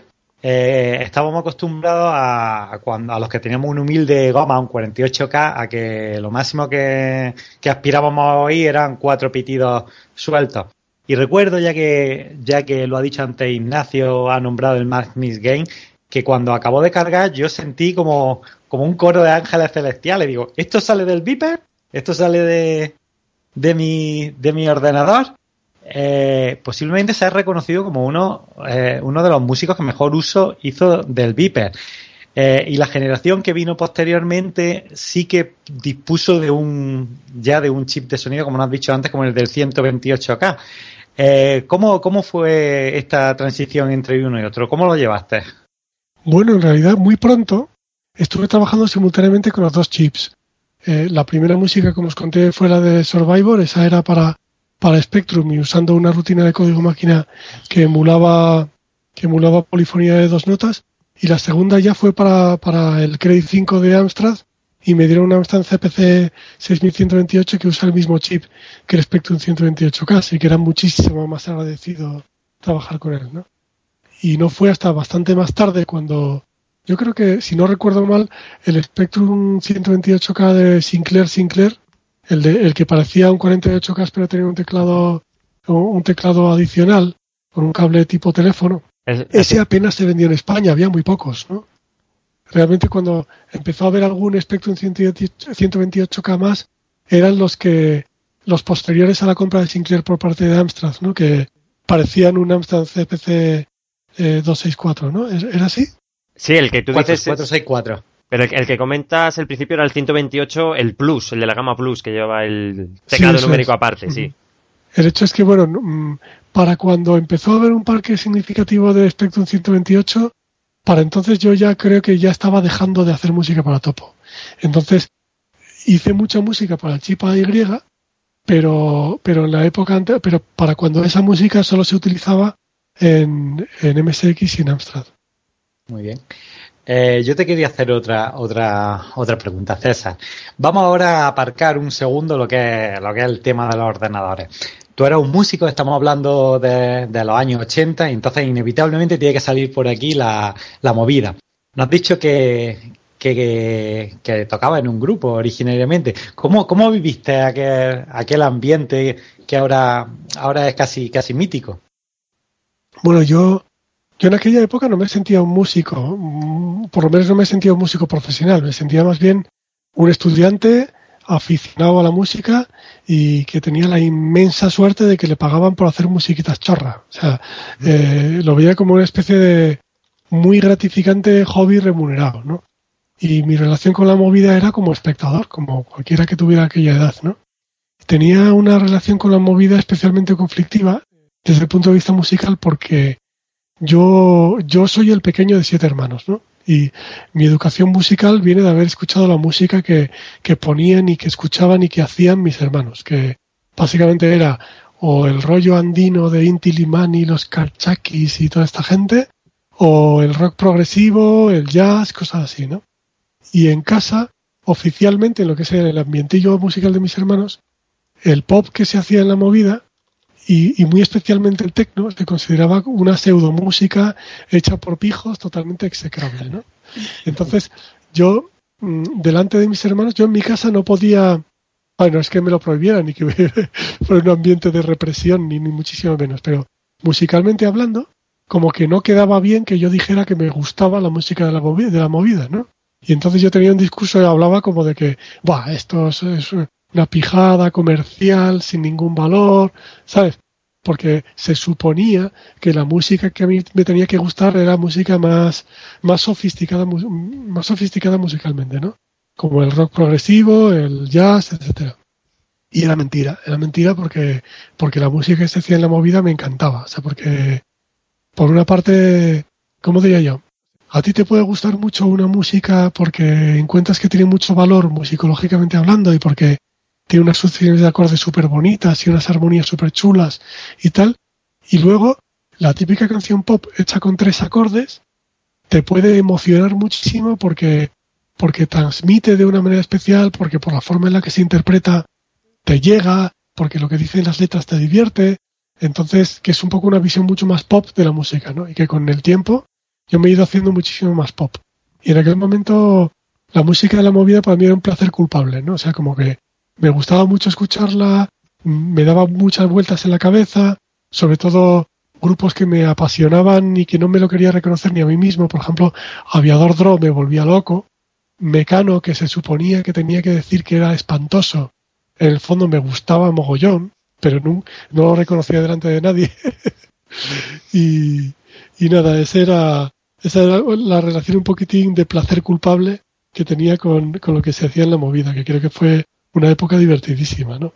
Quizás un poco sobremitificada, ¿no?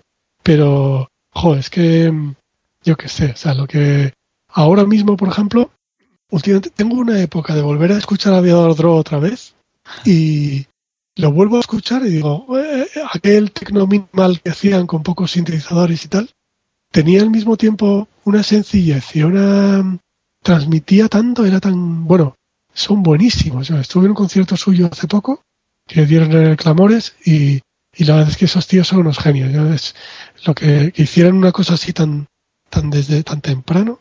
Y luego recuerdo, por ejemplo, sacaron un documental hace un par de años en la BBC 4 que se llama Synth Britannia sobre el pop synth, sobre la, el propio Servando de Avedro lo empezó a llamar Tecnopop, pero que allí en Reino Unido se llamaba Pop Synth, con bueno, con toda esta gente de Human League, vamos, y, y Depeche y todo eso.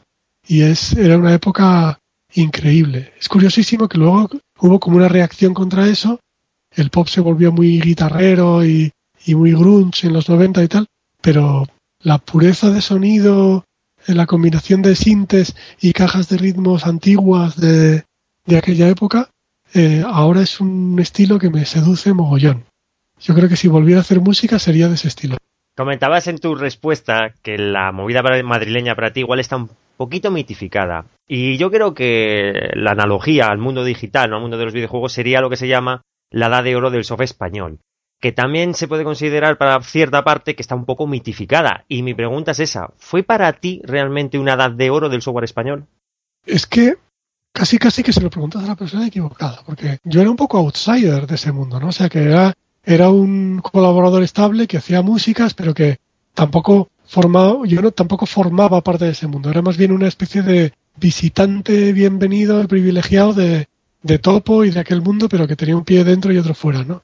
Yo creo que desde luego para las personas que de verdad estuvieron allí, sí que fue una edad de oro, porque vamos a ver, fue una época que, en la que se dieron unas condiciones que no se volvieron a repetir, ¿no? Por una parte, se juntaba que cosas que ahora mismo solo ocurren en el indie, que es que los medios de producción están al alcance de equipos pequeños.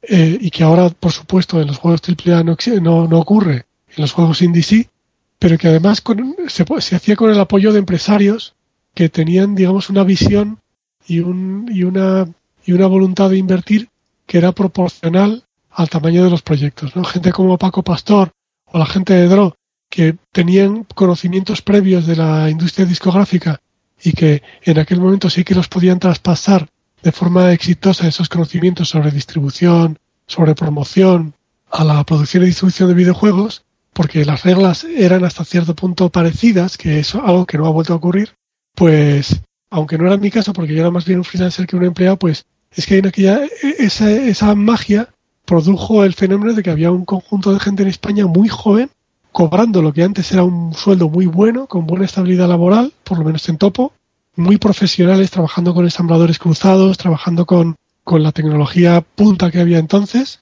y era un momento muy especial ver gente que podía estar cobrando más que sus padres por hacer un trabajo que, que sus padres eran incapaces de entender, y creo que, desde luego yo sí lo vivía como algo mágico, ¿no? En el sentido de decir, jo, esto, aquí está pasando algo, macho, que, que, que es que va a haber un antes y un después de esto, ¿no?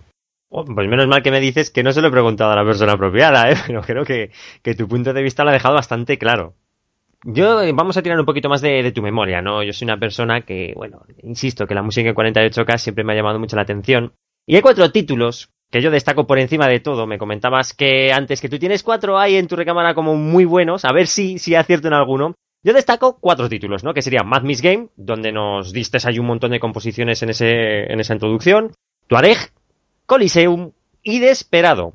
Me gustaría preguntarte, que parece que tienes una memoria bastante buena, ¿qué me puedes contar acerca de la creación musical de estos títulos? Por ejemplo, Julio Martín nos comentaba en una entrevista que él quería darle un aire muy cinematográfico a Desperado. En tu caso, cuéntanos un poquito.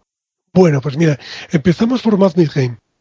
En Mad Miss Game, cuando dices que había ahí una serie de composiciones, te refieres, supongo, a la versión de Spectrum. Efectivamente, ¿no? sí, sí, sí. sí. O sea que, claro, ahí, claro, yo no compuse nada. Me limité a, a hacer una adaptación de clásicos muy populares y muy reconocibles y usando la esta esta rutina de este player que había hecho Gonzalo Martín pues le puse las puse con una con un ritmo machacón pum chas pum chas imitando un poco como parodiando de alguna manera los clásicos que hacía la orquesta de Luis Cobos por entonces no ¿Os acordáis esa cosa horrible de clásicos de la zarzuela y con el chas, con un chas? Capricho ruso. Y, Sí, sí, y eso es lo que eso es lo que pretendía hacer con el Mad Miss Game en la versión Spectrum, ¿no?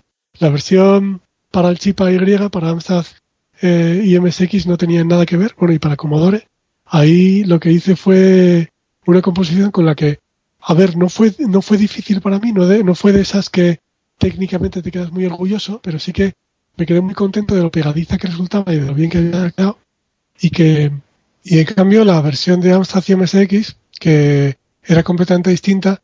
Eh, está basada en una melodía que hacía tiempo que me rondaba por la cabeza, que la utilicé para aquella ocasión y que hablábamos antes de lo de la movida, pues que estaba basada en una secuencia de acordes que es la misma de Bailando de las que los Pegamoides. O sea que si tú te pones la música de Mad Miss Game de, de Amstrad MSX, puedes cantar encima Bailando, me paso el día bailando y, y, es perfecto, o sea, ¿no? Y suena perfectamente.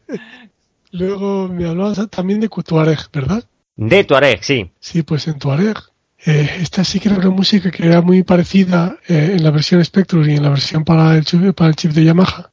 Y ahí, bueno, muy sencillo. Lo único que hice fue, para que sonara muy, muy del norte de África y para que sonara muy árabe, usé un truco que es que utilicé una escala determinada, ¿no? Que se llama la escala, la escala armónica menor, se llama, también se la conoce como la escala árabe, ¿no? La escala menor normal que usamos en la música occidental suena algo así, suena la, si, do, re, mi, fa, sol, la. Entonces, si nosotros ese sol, la, la séptima nota, la subimos un semitono, suena así. Eh, la, si, do, re, mi, fa, sol, la. La, na, na, na, na, na, na, na, na, na, na. Y entonces eso hace que suene como muy moruno, ¿no? Como muy árabe. Y mezclando el uso de esta escala con el uso de trinos, los trinos son cuando tú haces una sucesión muy rápida de, de notas consecutivas, ¿no? Pues, por ejemplo, haces es como que ¿sabes? Como notas consecutivas muy rápidas. Entonces la, la combinación de esa, de la, del uso de la escala armónica o escala árabe y el uso de trinos hace que suene así como tan moruno, ¿no? Esa de tica tica tin, tica tica tan trian, tica tica tin, tica tica tan Y es muy divertido como quedó.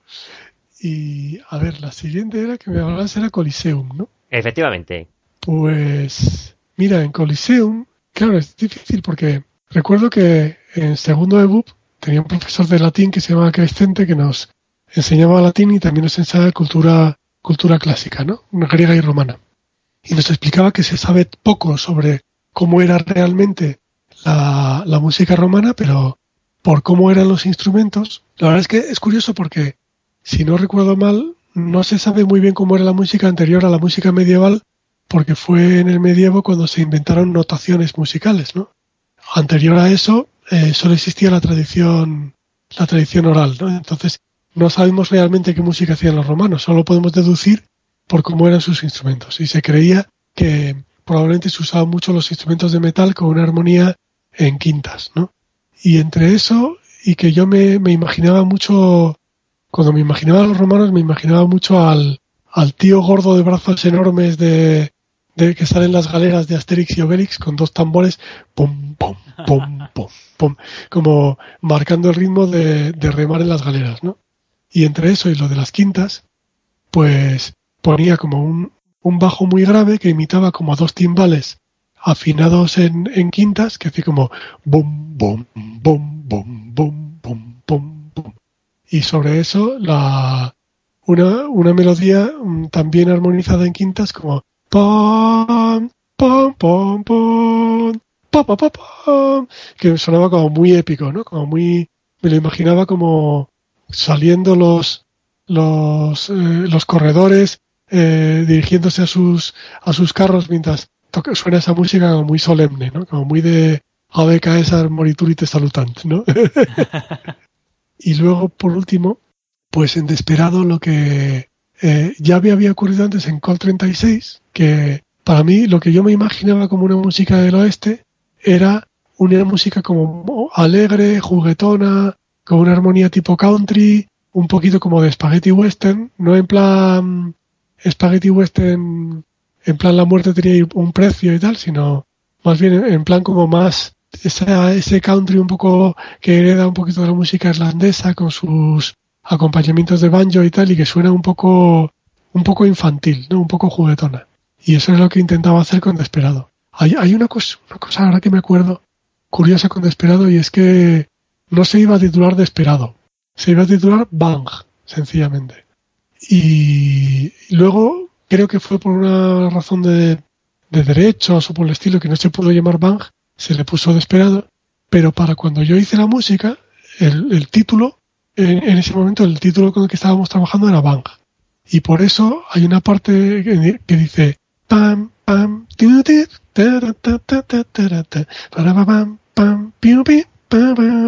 y, y en, el, en la versión del chip de Yamaha intentaba imitar una especie de ricochet, ¿no? Como de rebote de bala, eh, justo después de que hacía pam, pam, y, el, y ese pam, pam, y ese, para mí sonaba bang, no era como bang, bang, bang,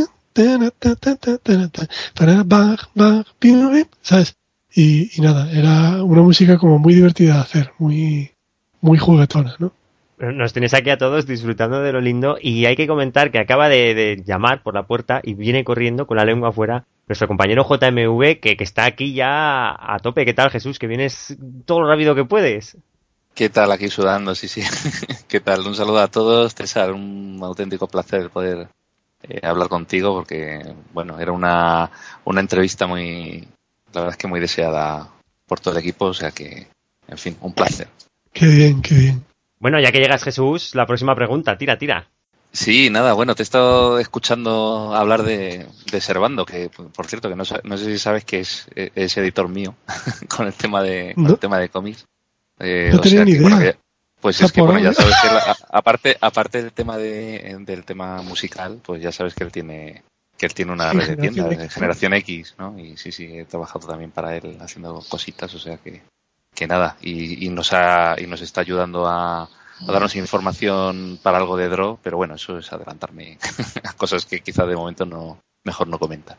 Bueno, oye, yo te quería preguntar, preguntar una cosa. Eh, bueno, tu primera creación, eh, la, primera cosa que, que, que tú hiciste, tu, tu, tu, primera melodía, cuando, no sé, pues cuando tus compañeros escucharon eh, aquello que hiciste, eh, que parecía más propio de una persona que había estado toda la vida eh, trabajando con, con, melodías en, en 8 bits.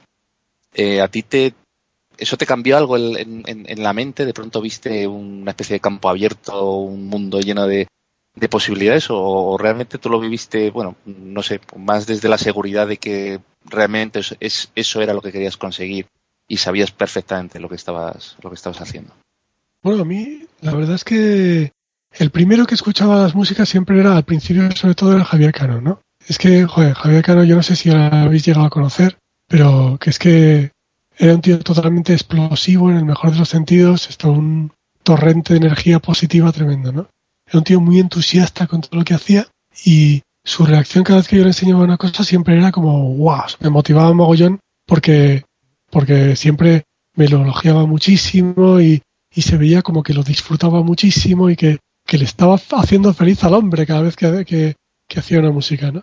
Y, y, su reacción cuando, cuando le enseñé la primera pues yo iba inseguro y cuando, cuando vi que, que era bien recibida y que, y que sí que lo consideraban de calidad suficiente, pues me, me, puse muy feliz porque la verdad es que eh, me había resultado muy gratificante hacerla. Yo estaba bastante insegura inseguro con la calidad y con que si sería apropiado. Pero vamos, que Javier desde el primer momento hizo que me sintiera muy cómodo y que, y que me soltara y que, y, y, vamos, a partir de ahí pues fue una época muy, muy gratificante. Yo llegaba ahí a Mauricio Legendre y les ponía la música por primera vez y claro, todos se ponían alrededor del ordenador a escucharla por primera vez y, y casi siempre les gustaba mogollón y, y, era un momento muy, pues muy chulo para mí, vamos, un, un chute de endorfinas que te cagas. Yo tengo una pregunta ahora, César, que eh, quizás sea algo técnica. Nosotros en 1985 Alternativo tenemos un músico, David, y me ha pasado una pregunta para que te haga, la cual eh, es bastante técnica y a ver cómo nos, las puede, nos la puede resolver, ¿no? Eh, más o menos sería la pregunta que cómo hacías para definir los tempos y los compases y cambios de compás, de 4x4 a 3x4 y cosas así. Bueno, pues mira, en realidad es muy sencillo, es sencillísimo. En cuanto entiendes un poquitín de teoría musical, lo, lo pillas enseguida. La nota que tú estás tocando depende, por una parte, el, tono, la, nota que tú tocas, si es un do o es un fa, depende de la frecuencia que está emitiendo el viper, ¿no? Y luego, en cuanto a los tempos, compases, etcétera, todo eso pertenece al dominio de las duraciones de las notas, a cómo tú subdivides el tiempo, ¿no? Normalmente, pues, los compases en la música surgen de dividir el tiempo en intervalos regulares. Por ejemplo, eh, el tempo tiene que ver con cuántas Ah, es algo así como cómo de apretada o como de suelta esté la cuadrícula que tú le pones al tiempo. ¿no? Por ejemplo, eh, un tiempo de 100 negras por minuto significa que divides el, divides el tiempo, divides un minuto en 100 intervalos iguales. Y cada uno de esos intervalos lo vas subdividiendo normalmente por potencias de dos. O sea, a ese intervalo básico lo llamas una negra, a la mitad lo llamas una corchea, a la mitad una semicorchea, a la mitad una fusa y así sucesivamente. ¿no? Esas duraciones las sueles dividir o por múltiplos de dos o por múltiplos de tres en los compases terciarios ¿no? y o ternarios. Y en cuanto a los cambios de compás, un compás no es más que es parecido a como, a como la métrica de un poema, ¿no? O sea, como dices, un cuarteto o un terceto, ¿no? Tiene un ritmo. Si es un compás de 4x4, por ejemplo, tienes cierta estructura que se repite cada cuatro, cada cuatro partes de compás. Y si es un terceto, pues tienes una estructura que se repite cada tres partes de compás.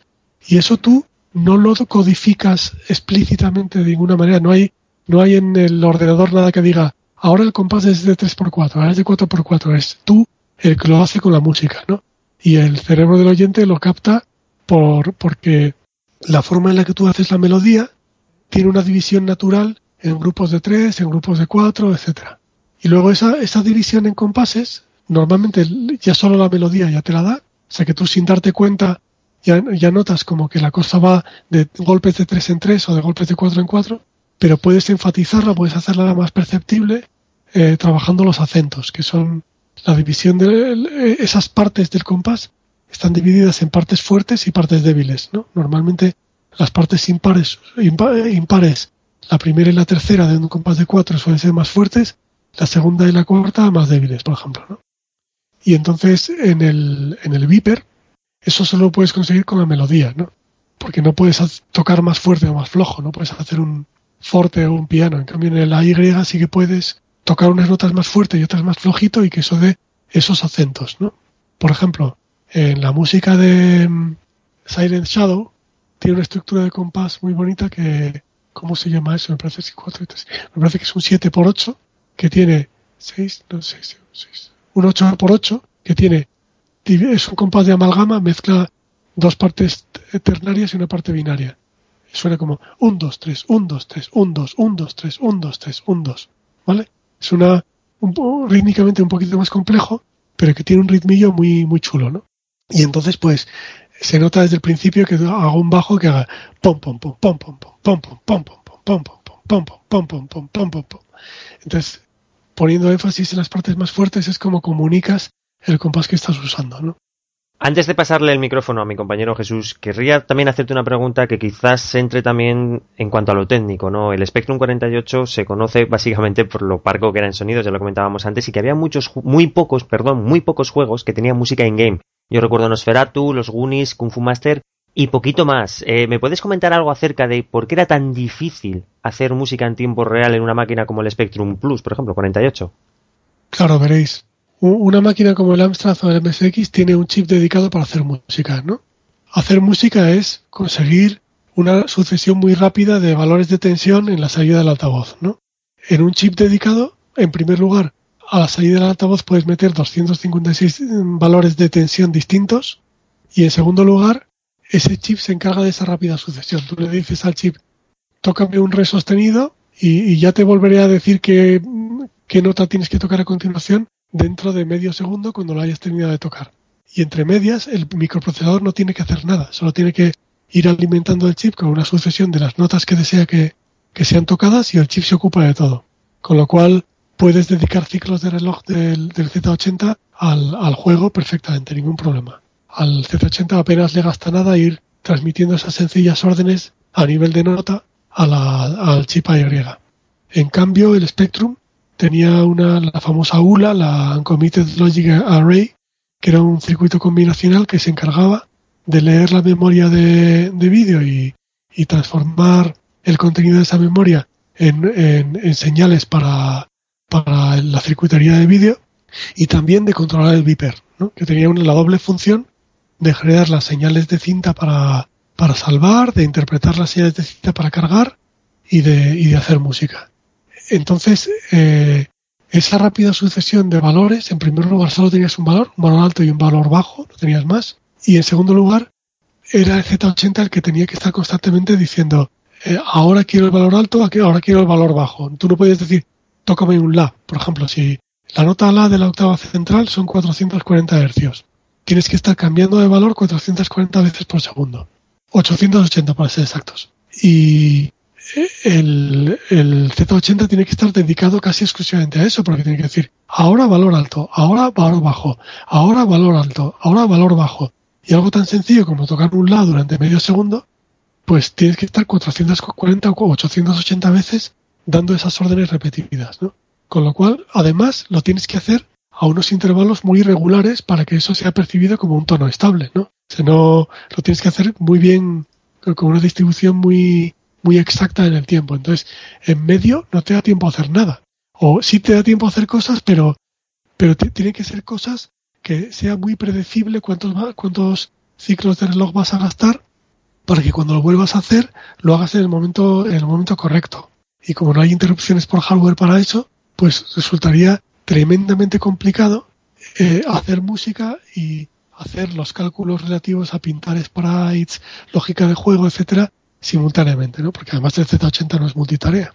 Entonces, por ejemplo, a ver, pues uno de los primeros juegos que tuvo música in-game, pues el Manic Miner, por ejemplo, la, que está tocando, ya no recuerdo si es el Manic Miner o su, su o su secuela que está tocando eso de pa pa pa pa pa pa pa pa pa pa pa pa que es de Pirgint, de Grieg, pues lo toca muy entrecortado, ¿no? Suena como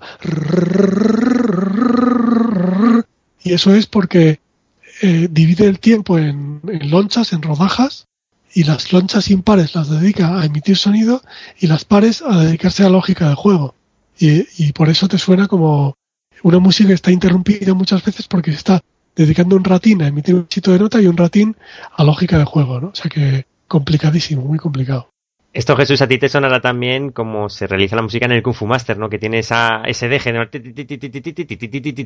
es una cosa parecida. Sí, sí. Bueno, lo, que pasa es que con el Kung Fu Master yo creo que durábamos mucho menos. Con el, el Manning Miner quizás estaba más tiempo jugando y el Kung Fu Master acabas desquiciaba a los 15 segundos de lo malo que era y lo quitabas, ¿no? Pero bueno. Eh, oye, yo te quería, yo te quería preguntar, eh, bueno, una pregunta como muy, muy obvia, pero que realmente pues tenemos mucha curiosidad, y es saber cómo llegaste a Topo. Es decir, si, si fue, si conocías tú a alguien, si fue una especie de casting en el cual pues pudiste hablar con Paco Pastor y presentar alguna muestra de tu trabajo, no sé, ¿cómo fue, cómo fue tu aterrizaje allí? Pues fue tan sencillo como que eh, Herbe puso, todavía no, no existía el nombre Topo, pero Herbe puso un anuncio que alguien por ahí lo anda por ahí escaneado esto de la revista ZX, un anuncio como muy super over promising, muy, muy grandilocuente que decía algo de estilo de, como era, para hacerte una estrella de los videojuegos y tal. Paso uno, vente a vernos, paso dos. Eh, ah, el, viaje elige tu Porsche. es que era como tremendo, ¿no? Como decía que poco menos que ibas a ser ahí, yo qué sé, una, una rockstar, ¿no? Y entonces, pues, un amigo mío, Oscar García, y yo, que habíamos aprendido juntos código máquina, pues nos sedujo el canto de sirena de aquel anuncio y nos fuimos allí y allí estaba, ya no recuerdo muy bien si estaba el propio Paco Pastor, pero quien estaba era Javier Cano. A estas alturas ya os habréis dado cuenta de que le quiero muchísimo y soy un auténtico fan de él.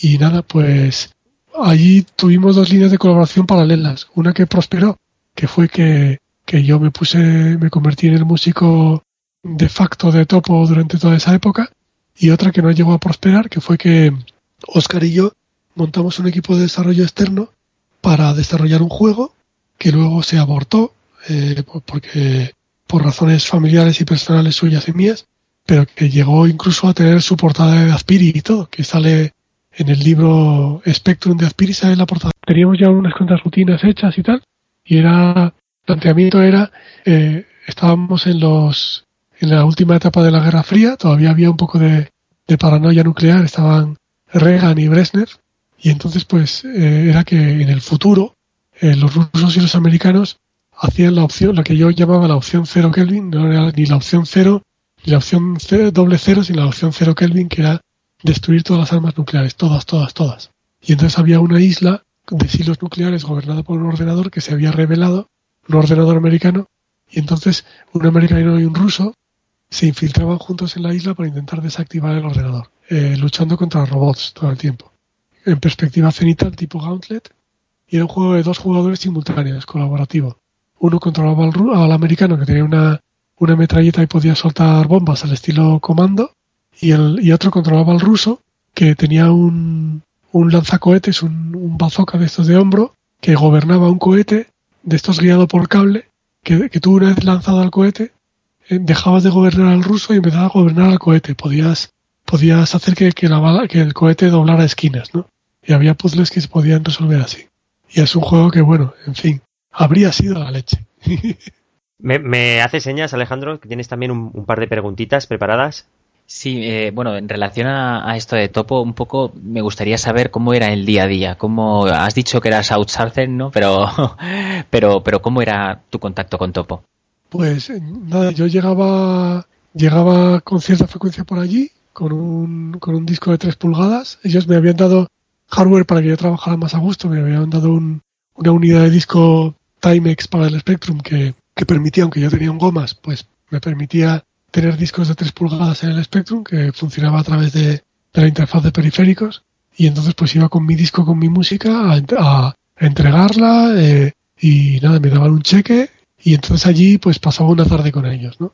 Y entonces pues veía un poco lo que tenía entre manos, me lo enseñaban, charlábamos un rato y la verdad es que eran un equipo de gente, eh, vamos, encantadora, muy raritos todos, éramos todos muy raritos, aunque hay quien discrepa sobre esa observación, pero, pero que había un ambiente magnífico, fenomenal.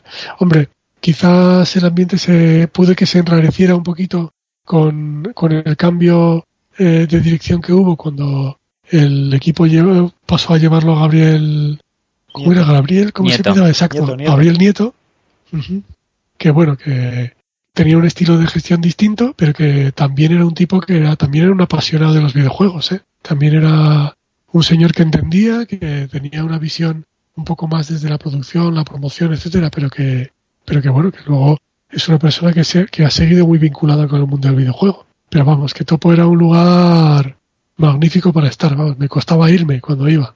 Y mencionabas anteriormente a, bueno, a un grande que lamentablemente nos dejó recientemente, hicimos un especial, que es Javier Cano. ¿Qué podrías contarnos de Javier?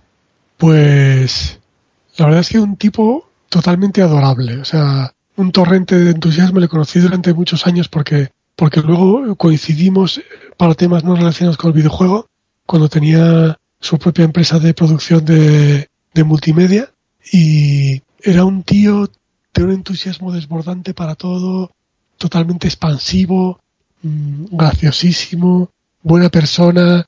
Era como, bueno, un tío, en fin, despedía luz el hombre. O sea, un cachondo. En fin, solo puedo decir cosas buenas de él. O sea, es que desde el punto de vista de, personalidad era una de esas personas que, que, en fin, que si la has conocido es un auténtico privilegio, ¿no? Porque yo creo que era del tipo de persona que, que genera energía positiva a su alrededor y que, y que yo creo que el tipo de gente que aunque tengas una relación poco intensa con él y solo profesional, pues estás convencido de que es alguien que debe de producir mucha mucha felicidad a su alrededor, ¿no? En lo personal también. Sí, pasando a, bueno, siguiendo con el tema de Herbe, eh, eh, me gustaría que nos contaras un poco cómo viviste eh, aquel cambio, aquella decisión de Paco Pastor de, de pasar los juegos a 875 pesetas. ¿Quién no recuerda aquello, no? Pues fue un fue interesantísimo. Yo creo que además yo creo que de alguna manera mm, determinó mucho mi postura frente a otras cuestiones que se han dado más adelante en la industria discográfica, etcétera, ¿no? Acerca de, un poco del, del efecto que puede tener una, una acción valiente sobre los precios sobre el fenómeno de la piratería, ¿no? Tiene gracia porque mi amigo Oscar y yo, eh, en paralelo con que con el trabajo en Cero Kelvin, estábamos haciendo un par de trabajitos puntuales de, digamos, de ingeniería para apoyar a Herbe, ¿no? El primero de ellos fue ayudarles a diagnosticar un problema que tenían en Investronica con el Inves Spectrum Plus. No sé si recordáis que Investronica licenció a Sinclair la estructura del, Spectrum, hizo unos pequeños cambios y sacó un Spectrum que, que era de Investronica y que, que exteriormente era igual que un Spectrum Plus. ¿Os acordáis de aquello? Sí, creo que lo fabricaba el corte inglés, de hecho, ¿no? Esto. Sí, porque bueno, Inves mm, pertenece, no está vinculado al corte inglés, no sé si incluso pertenece al corte inglés, ¿no? El hecho es que aquel Spectrum era idéntico a un Spectrum de Sinclair en todos los aspectos, excepto que no sabían por qué había determinados juegos de Ocean que no, que no se ejecutaban, que te corría el menú y cuando intentabas ejecutar el juego se te quedaba congelado en el primer frame. el Cobra era uno de ellos. Entonces nosotros estuvimos desensamblándolo y tal y viendo qué ocurría ahí y descubrimos que había una característica no documentada de la ULA del Spectrum que, que Ocean eh, explotaba para sincronizar el pintado de los sprites con el barrido de, de la memoria de vídeo y que el Inves no reproducía esa característica porque era una característica no documentada, ¿no? Eh, y entonces ideamos un, un, un poke muy sencillo que, que servía para resolver el problema y, y el otro trabajito que hicimos para, para Herbe fue que Paco Pastor nos dijo, ¿a ti se te ocurre alguna manera de evitar las copias de los, de los juegos? O sea, eh, sobre todo porque era una época en la que mm, había ya un sistema de copia que era eh, presuntamente inviolable, ¿no? Que, ¿no? que no había manera de saltar, de detectarlo ni de protegerte contra él, que eran los snapshotters por, por hardware. O sea, tú conectabas una cosa al, al Spectrum, cargabas el juego como fuera, eh, te, quedabas en el menú, le dabas a un botón y al darle a ese botón se ejecutaba una rutina que guardaba en cinta un snapshot, una, una instantánea de toda la memoria, de toda la RAM y del, y del contenido de todos los registros del, de, de la CPU. ¿no? Y que luego ese snapshot lo podías regenerar y podías seguir adelante con el juego. Entonces no importaba si hacías turbos, si ponías un, un código de copia o algo así, pues lo que hacías era hacer un snapshot del momento posterior a haber introducido el código. Entonces, pues Paco Pastor nos preguntó que si, que si se nos ocurría alguna manera de, de protegerse contra eso. Y entonces pues Oscar y yo ideamos un método, hicimos una prueba de concepto que funcionaba, de cómo podías detectar, cómo podía un juego detectar que había sido guardado mediante un snapshot y que había sido, de algún modo, que había sido hibernado y vuelto a, a descongelar, ¿no? Hicimos una, una rutina que se la incorporaba a los juegos, hacía que los juegos guardados con un snapshot solo funcionaran una de cada diez veces que lo intentabas. Aproximadamente, suficiente como para, como para desincentivar la copia pirata, ¿no? Pero justo cuando presentamos aquella idea, Paco nos dijo, oye, muchísimas gracias, pero sintiéndolo mucho, no vamos a utilizar esta, ya no vamos a utilizar más sistemas de copia porque he decidido hacer esto, ¿no? Y, vamos, que me pareció que, en fin, que el tío había demostrado tener unos arrestos que no tenía nadie, ¿no? Porque, claro, vamos a ver a la distribuidora más, más importante, pero no era la única, ¿no? Además tenía que llegar a acuerdos con los, con las casas de software extranjeras que hacían las licencias. Y bueno, hay un libro, este libro de... ¿Cómo se llama el libro este que salió hace poco, hombre? El de... ¿Ocho quilates? ¿Sabéis cuál digo? Sí, en el libro de Ocho quilates eh, me, me gustó mucho leerlo porque, porque completa la información que yo tenía de lo que me había contado el propio Paco, con información que, que él daba acerca del estudio de mercado que hizo, o sea, que, lo, que no lo hizo de cualquier manera, no lo hizo solo como una corazonada, como como un gesto valiente, sino que estaba respaldado por, datos objetivos y, que nada, que le salió de maravilla, ¿no? Creo que fue una jugada admirable y que nos da una idea de, que, bueno, de que, de que era un pedazo de empresario, ¿no? En el mejor de los sentidos. Yo recuerdo haber tenido un Tape, que era el aparato que tú comentas, César, una cosa que para incluso para un niño que yo tendría 10 años era muy sencillito de, de manejar. Recuerdo con dos palancas y un botón rojo podías hacer capturar pantallas, meter pokés, yo sobre todo lo usaba para meter pokés en, Micromanía y fue para mí una apuesta arriesgada por parte de Paco, pero que a los niños de por aquel entonces nos ayudó a completar una colección como la que tienes tú, Jesús, ya te paso el micro para que tires con tus preguntas, que menuda colección tienes, amigo. Sí, sí, sí, tengo por ahí muchos juegos con, con, con musiquita de gominolas de César. Oye, yo te quería, bueno, estamos viendo en ti desde luego un, personaje que aúna algo poco frecuente, que es ese, esa parte, digamos, absolutamente artística y de, sensibilidad y luego un conocimiento técnico tremendo, ¿no? De, las plataformas para las que las que trabajabas. Tú, por ejemplo, cuando escuchabas algo que no era no era tuyo, lógicamente, músicas de otros eh, de otros programadores o de otros de otros artistas, eh, ¿tú en qué te fijabas en ese momento entonces? ¿En la, en la, en la composición en sí, en el resultado global?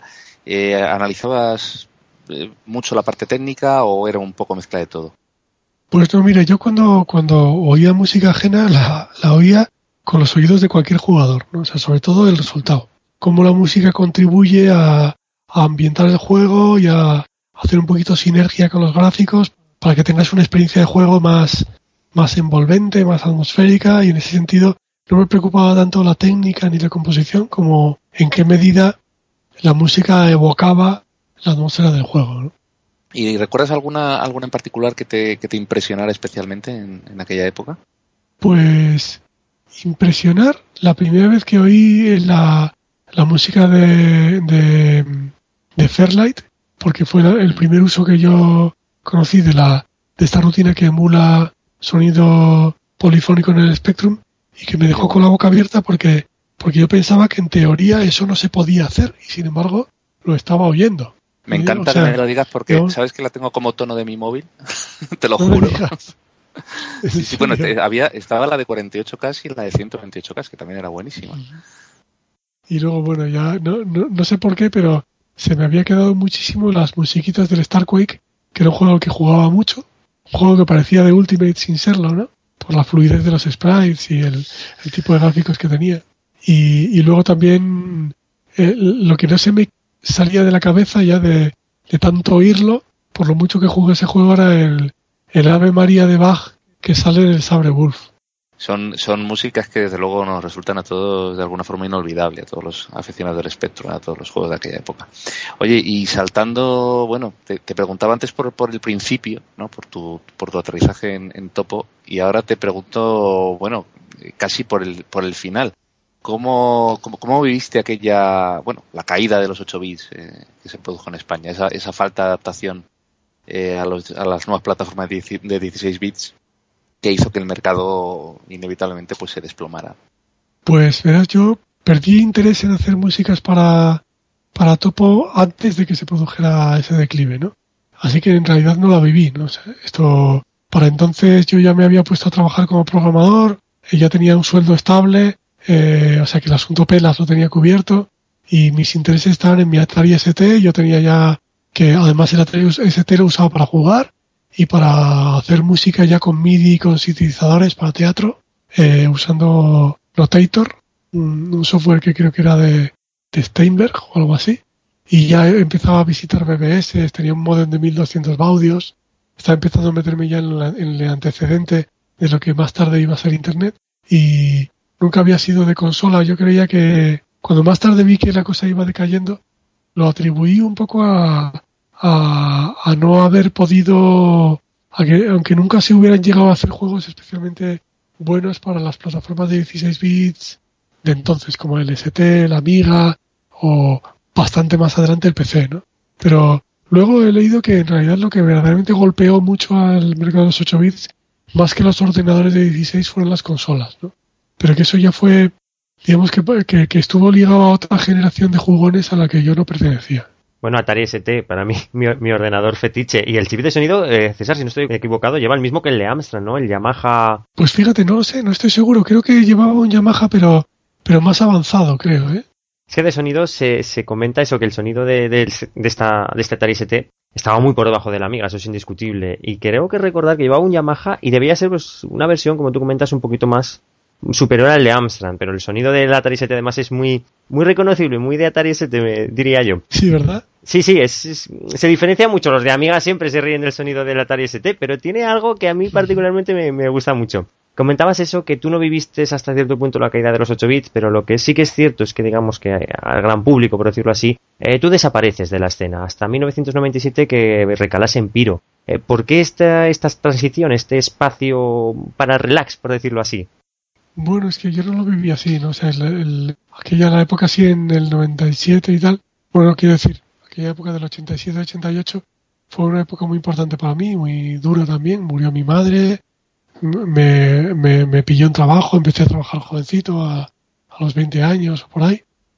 Eh, y cambié de intereses, ¿no? O sea, me hice programador eh, a, a, full time y el reto de, antes una empresa muy aburrida de servicios informáticos para el sector financiero y tal, pero bueno, aprendí C y tal, y el, y el, y programar, aunque fuera sobre un dominio poco atractivo, ya me parecía suficientemente atractivo por sí mismo, ¿no? Además estaba contento porque tenía pasta.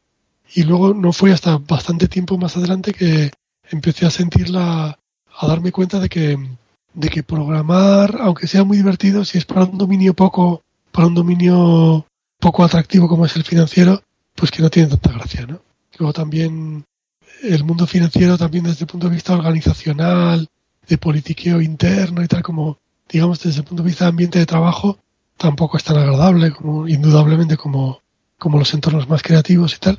Y entonces pues decidí volver a, meterme en cosas que, digamos que a mi faceta artística y mi faceta técnica volver a, a integrarlas de nuevo y así es como tomé contacto con Paradise Interactive Software, que luego se convirtió en Piro Studios unos años más tarde y, me metí de nuevo en el tema de multimedia que por entonces y de jueguecitos muy pequeñitos, muy de estos que se vendían con las revistas, que era en lo que lo que pasé a hacer después de, ese interim de dedicarme al mundo financiero. ¿Qué tal tu, tu, paso por PIR, una compañía quizás de las más famosas eh, en España y bueno, con, entre, que cuenta entre sus juegos con uno de los más vendidos como, como comandos? ¿Qué tal también fue el desarrollo del título?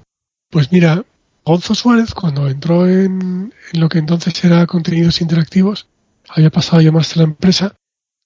Anteriormente a su llegada se habían intentado hacer juegos de calidad triple A repetidamente, pero, pero no había, no teníamos el, el dominio técnico ni el, eh, ni la disciplina de producción necesaria para poder llegar a finalizar un juego serio, ¿no? un juego triple A.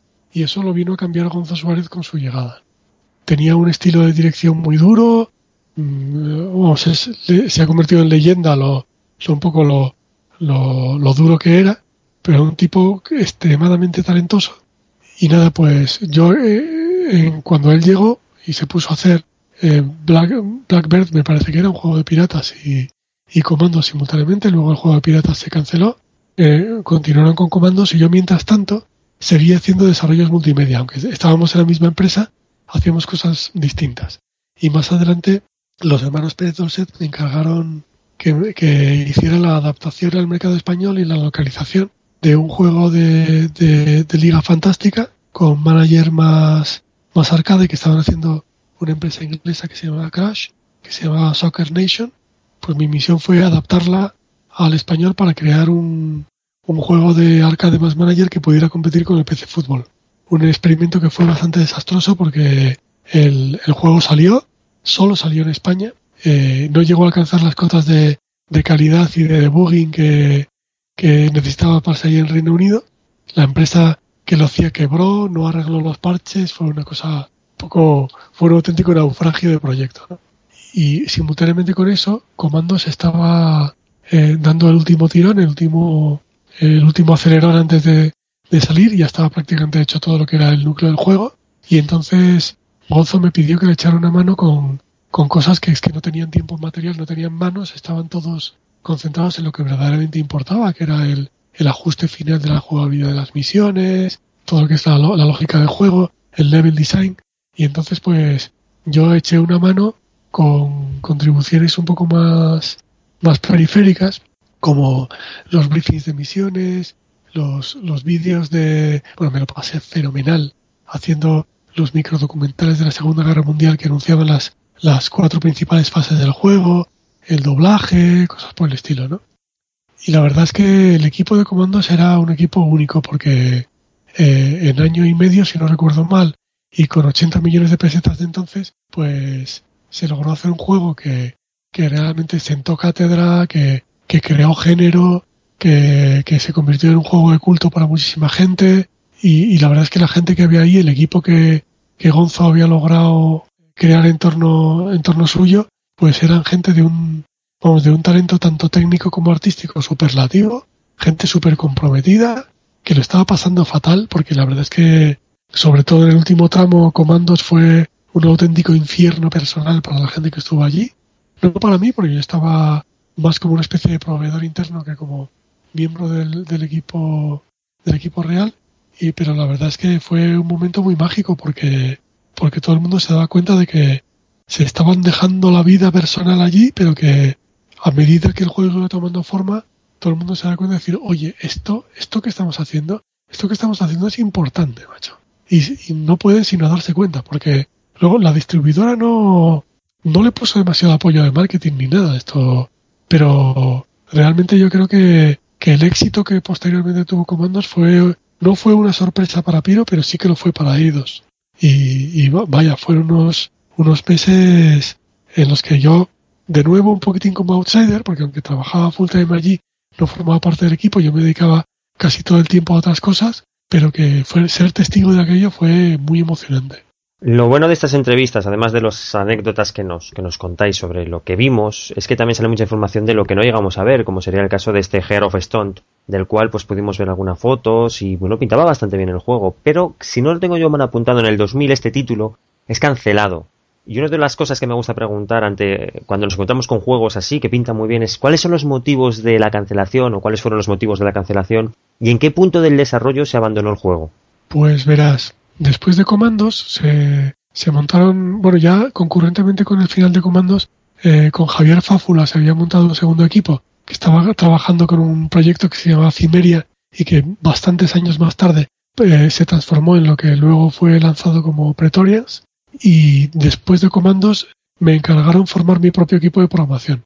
Yo no tenía ni de lejos ni la experiencia como, como líder, ni el estilo, ni, el estilo de, cohesionar al equipo de Gonzo. Era un tipo bastante más laxo y bastante más, un poco rollo Javier Cano. Creo que aprendí mucho el estilo de liderazgo de él. Y yo tenía que formar un equipo de cero, ¿no? Entonces, pues lo hice a base de, de contactar con gente de Stratos AD, que era una asociación de desarrolladores indie que hacían pequeños juegos y tal. Y fui formando el equipo poco a poco y, el, y la inspiración del game design venía de Ignacio Pérez Dorset, que fue el que, el que tuvo la idea principal del juego.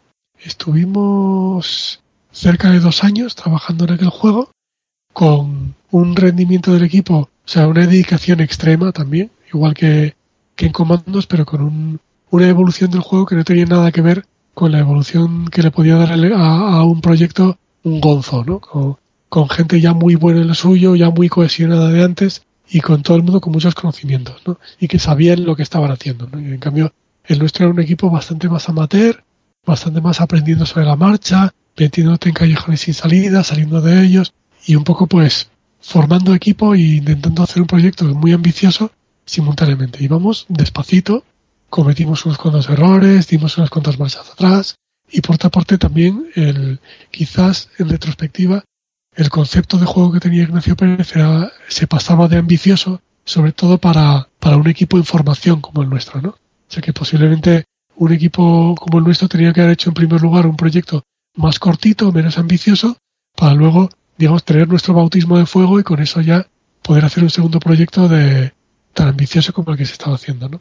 Lo que ocurrió fue que estamos en el año 2000, el juego definitivamente había encontrado su identidad en lo artístico, teníamos a, Daniel Martínez Lara de director artístico y que había conseguido eh, reunir un equipo de animadores que eran una pasada, o sea, el juego tenía una animación como no se estaba haciendo en ninguna parte, habíamos además dado con un estilo artístico muy impresionista de texturas poco detalladas y de y de pocos polígonos muy muy bonitos era como como diría era como como el Another World pero en 3D no o sea como todo hecho como con picos pero como pero con texturas muy planas y tal y estaba quedando precioso desde el punto de vista artístico desde el punto de vista del level design también teníamos unos cuantos niveles ya eh, desarrollados por lo menos en la dimensión narrativa y lo que estábamos flojillos todavía era en la parte técnica ¿no? teníamos un engine gráfico que ya funcionaba muy bien que ya movía los polígonos que tenía que mover, pero estábamos bastante atrás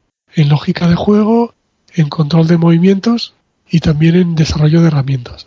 Y en ese punto, pues hicimos una, a finales de, del 99, principios de 2000, fuimos a presentar los tres proyectos que teníamos en curso a AIDOS simultáneamente, que eran Heart of Stone, Pretorians y Commandos 2.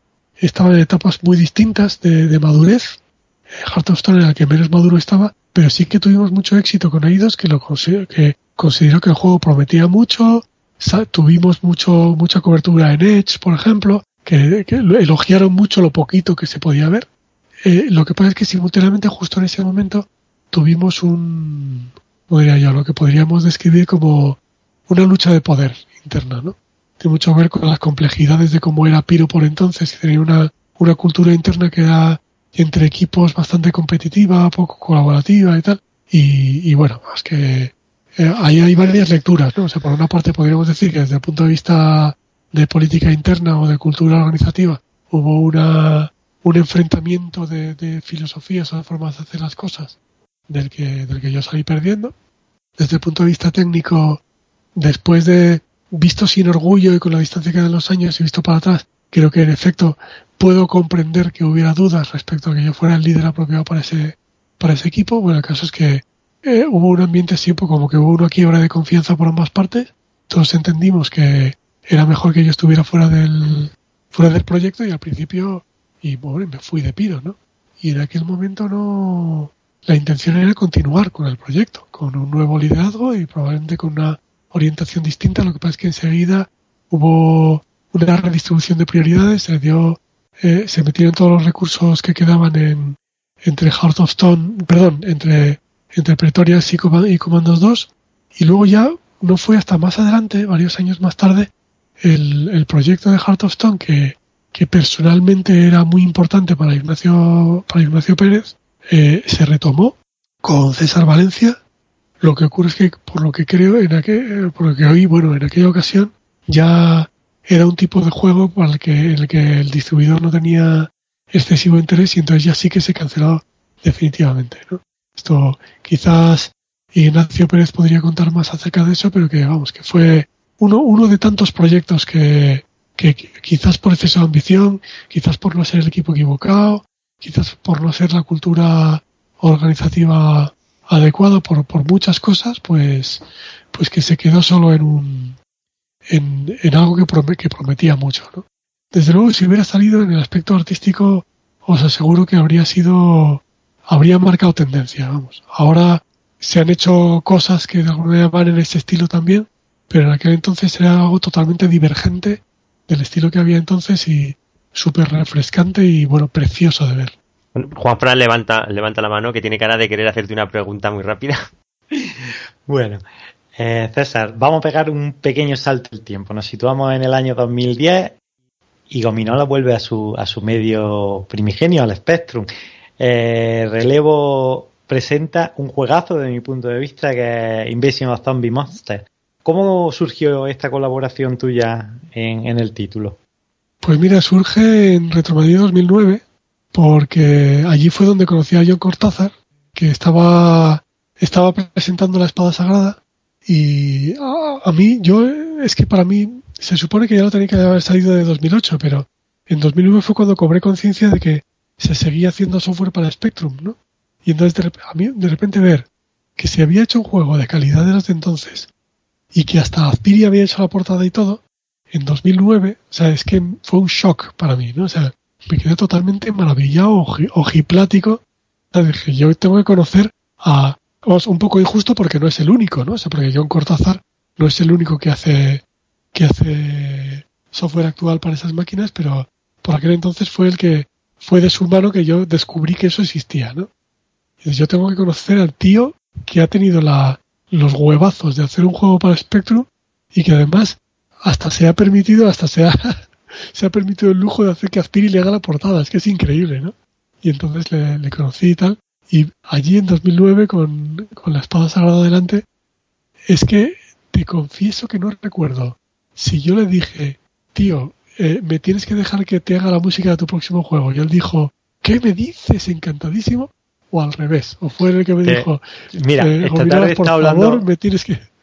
Esta tarde he hablado con John y según él, eh, estaba, estaba allí en el stand, te acercaste y él te dijo, eh, mira, como ves tengo ya un juego con portada Aspiri, el siguiente quiero música de Gominola. vale, pues mira, fíjate, yo estaba, me hacía tanta ilusión, o sea, me picó tanto ver la, la portada de Aspiri también, supongo, que eh, además yo, vamos, estaba decididísimo a no volver a hacer música, ¿eh?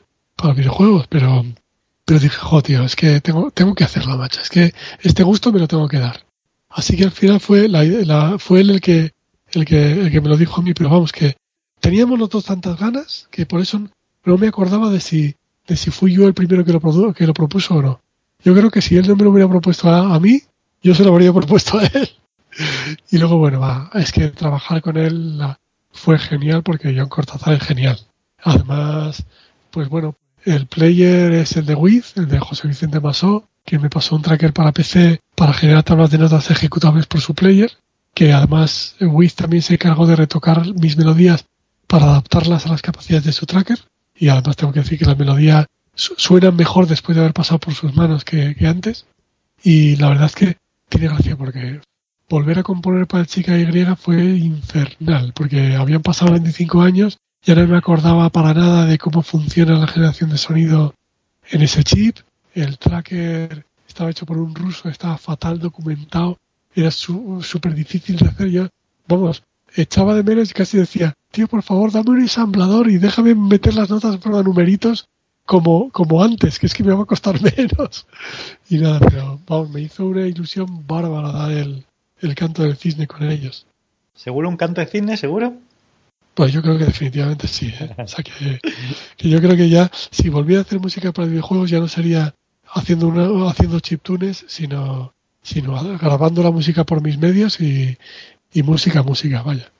Ahora que comentas lo de hacer música para videojuegos, unas preguntas muy rápidas, ¿no? Para ir cerrando la entrevista. ¿Cómo ves el panorama de los videojuegos musicales con títulos como Guitar Hero o Rock Band que hace dos días, como quien dice, estaban llenando las estanterías de los grandes centros de venta de videojuegos? Y el panorama actual de la música en los videojuegos.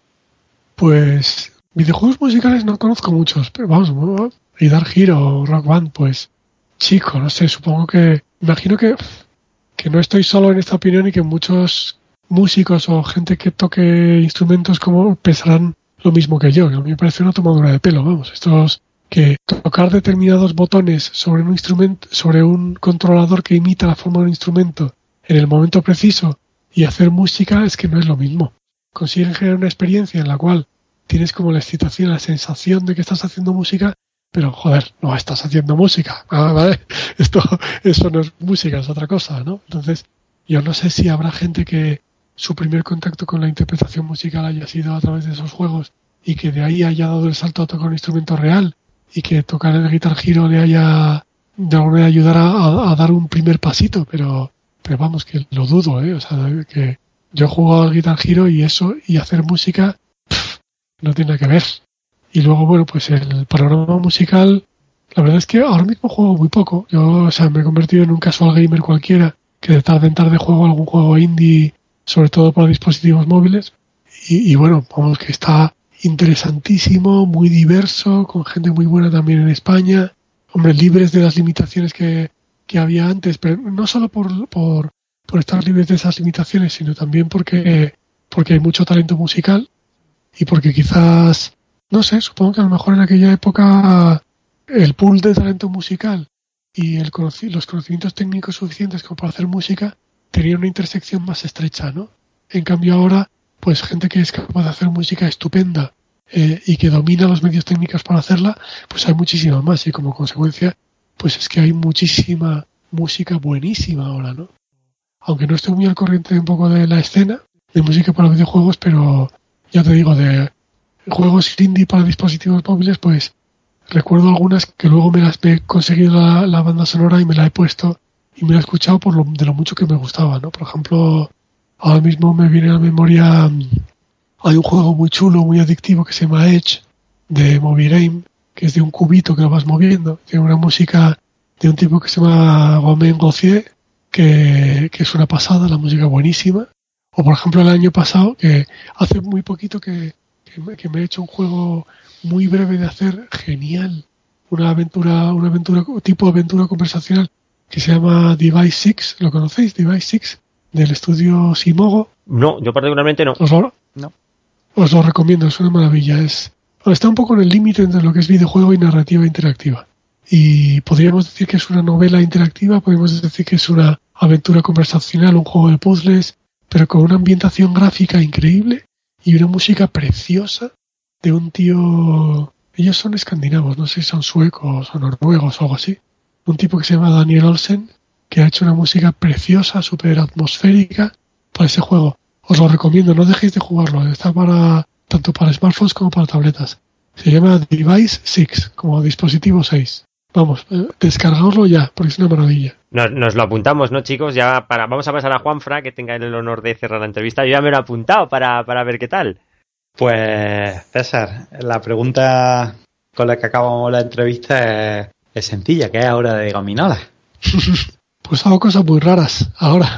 Del mundo de la programación y, del mundo del entretenimiento interactivo pasé al mundo de, la usabilidad y del, diseño centrado en el usuario para la web, eh, que, es lo que estoy haciendo desde 2000, desde que salí de Piro. Y ahora estoy en una empresa que se llama Designit, en la que hemos pasado del mundo de la usabilidad y del diseño centrado en el usuario a cosas más amplias. Lo llamamos diseño estratégico. Básicamente lo que hacemos es que aplicamos las muchas disciplinas del diseño, diseño de producto físico, diseño de interfaz, diseño de servicios, diseño de negocios, lo aplicamos a la estrategia de las empresas. Entonces, hacemos cosas tan variado como desde la interfaz de, que sea, si habéis sacado dinero de un cajero de Caja Madrid o de Bankia, pues eh, la interfaz es nuestra. O si habéis ido a la tienda de que L'Oreal acaba de poner en Madrid para exponer sus productos, en la que fue en Carral, pues la hemos decidido nosotros también. O la web de RTV a la carta, pues la, la interfaz es nuestra también. O yo que sé, o, el, o los lápices dosificadores de insulina de Novo Nordisk son, de nuestra empresa también. O, y ahora mismo estamos haciendo un proyecto eh, que tiene que ver con, con diseñar cabinas de ascensor. O sea que diseñamos de todo. Diseñamos todo lo diseñable. Es divertidísimo, divertidísimo. ¿Alguna dirección, César, que nos puedas dar para que los oyentes puedan echar un ojo al trabajo que haces? Pues entrad en designit.com. Eh, se escribe, bueno, designit como, como diseñalo en inglés todo junto, ¿no? Escrito designit designit.com. Bueno, pues por mi parte vamos a dar la, entrevista por cerrada, chicos. ¿Queréis comentar alguna cosita más a, César? Bueno, que ha sido, ha sido un placer enorme que, haya compartido este rato con, nosotros. Que perdone que fuéramos pesados para, para poder tenerlo aquí, pero yo creo que ha merecido muchísimo la pena. Yo creo que ha contado muchísimas cosas de forma eh, en ocasiones emotiva y, bueno, que yo al menos he salido, salgo de aquí mm, aprendiendo muchas cosas ¿no? que antes no sabía. Así que por mi parte, nada, muchísimas gracias, César. Ah, muchísimas gracias a vosotros por, por vuestra afición y por vuestra dedicación y por, y por la vidilla con la que mantenéis este mundo.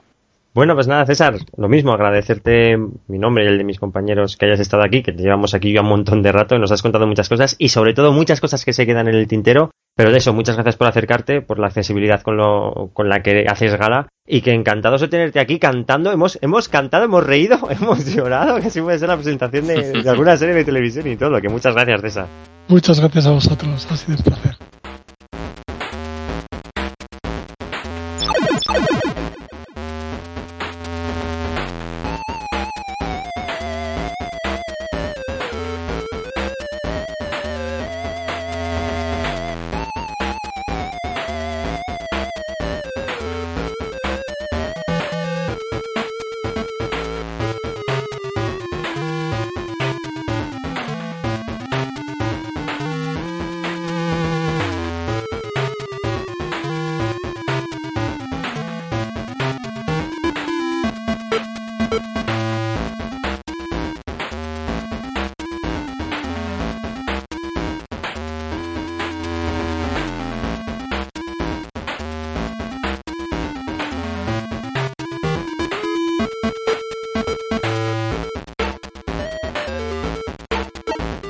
Los miembros del mundo del Spectrum y bueno, tras una entrevista que yo creo que no ha tenido desperdicio.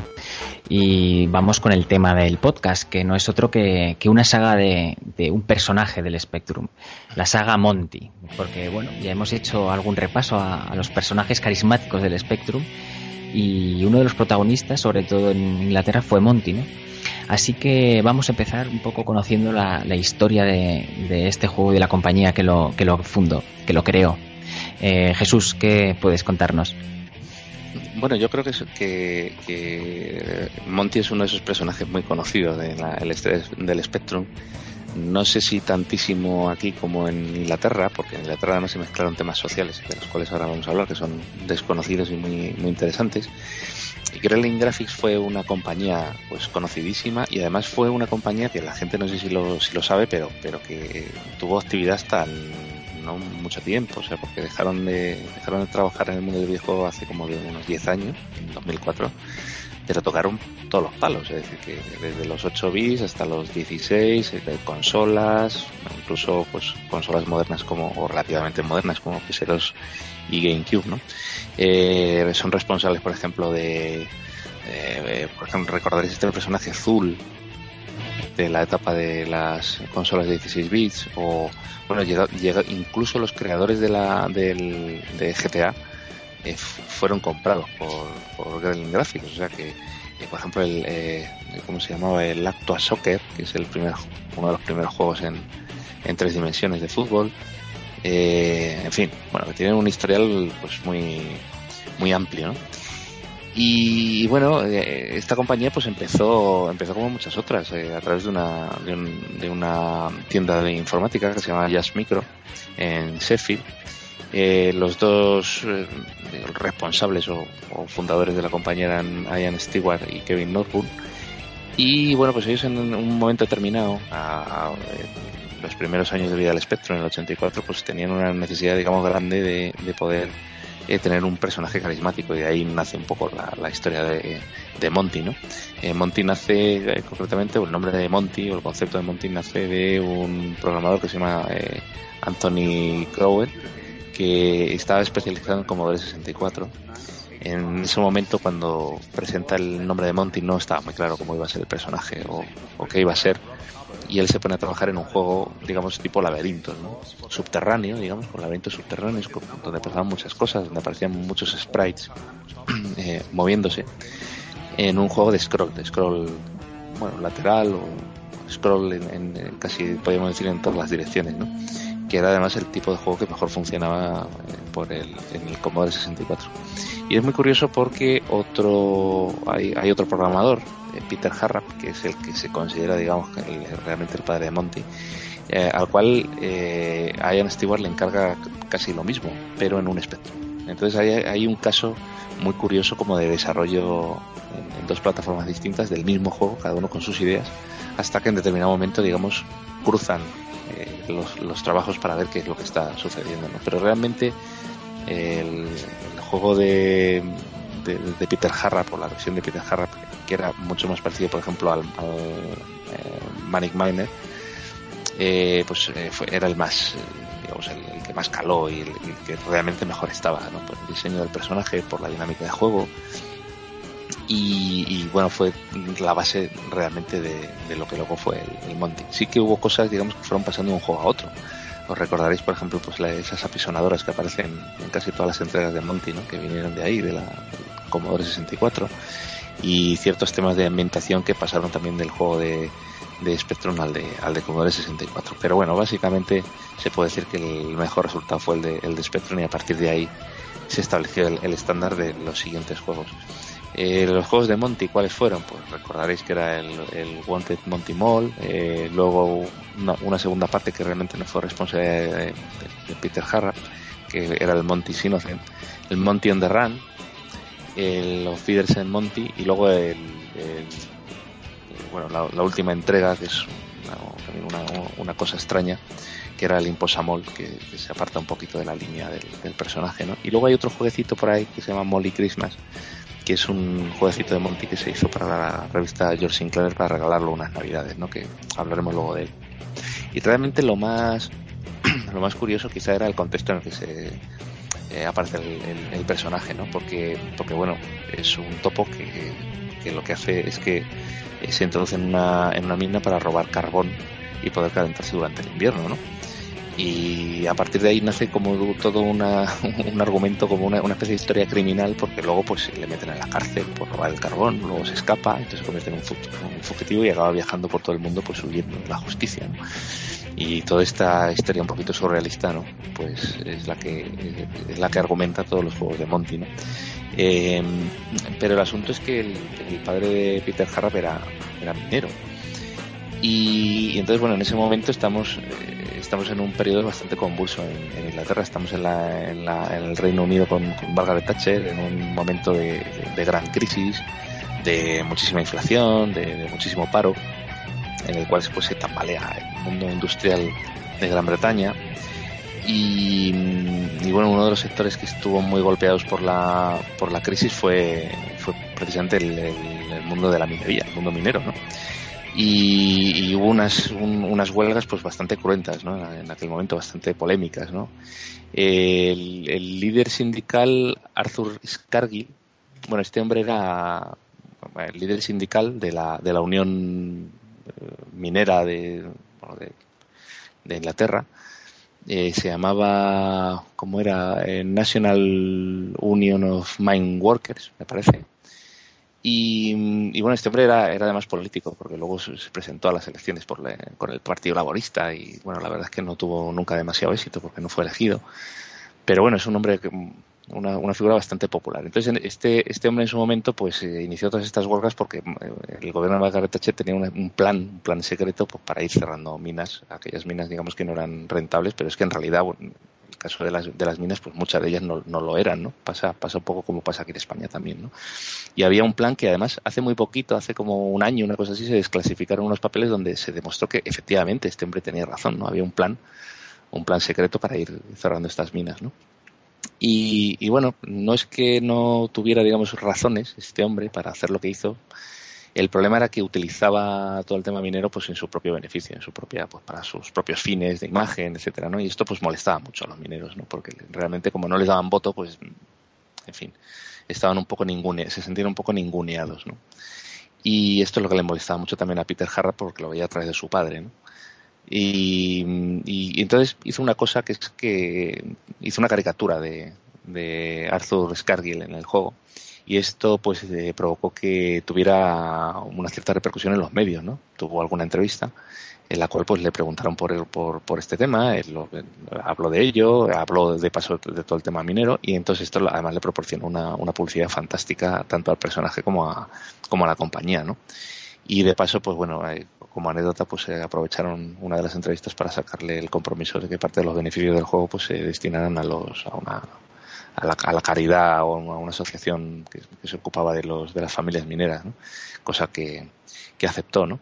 Pero bueno, es una, es una historia muy curiosa de ver cómo el contexto social influye en, en, los juegos de Spectrum, ¿no? Porque además todos recordaremos que hay, hay muchos juegos que, que nacen de ahí, porque el Spectrum no era cosa de, de, de gente con mucha pasta, eran, eran juegos que nacían pues de, de críos y, de gente normal, ¿no? Ahí tenemos, por ejemplo, lo recordaréis, Wally, toda la saga de Wally que le gusta tanto a Alejandro, bueno, y que nos gusta a todos, pues era un trabajador de un taller en el primer juego, en el segundo eh, era un sueño pues antes de ir a trabajar. En la tercera parte aparecen representados casi todos los, bueno, un montón de oficios, ¿no? Desde igual el, en lo que se refiere a la construcción, aparece un fontanero, aparece un electricista, es decir, todo ese ambiente un poco, bueno, del, del el, el, el, personaje punky, en fin, eh, eh, recordáis más personajes, por ejemplo, Technician Ted, ¿no? Que también era, bueno, y, evidentemente el juego de Matthew Smith, ¿no? El, el minero Willy, ¿no? En fin, que todo eso pues, pues acaba viéndose inevitablemente reflejado en los eh, también en los juegos y yo creo que es, eso es muy interesante. Aquí quizá en España no, no, no pasaba tanto, pero pero bueno, tam, también ocurría de vez en cuando. Todos recordamos a aquel Ramón Rodríguez, el, el punky de aquí, ¿no? Pues pues es un poco ese fenómeno, ¿no? Lo que pasa es que en Inglaterra pues sucedía desde muy primeros años 80, ¿no? La, a la hora de crear lo que es el topo, eh, ¿ahí tienes alguna cosa que contar? Bueno, el diseño el diseño de, de lo que es el el, personaje es todo todo responsabilidad de, de, de Peter Harrap y, va teniendo, digamos, un. Bueno, se va perfilando a lo largo de, del, desarrollo, de este primer desarrollo del juego, ¿no? Y luego va evolucionando un poco, por ejemplo, la forma de saltar o de moverse, ¿no? Eh, salto, tiene un salto como más normal en el primer juego, en el segundo se introduce ahí como una especie de.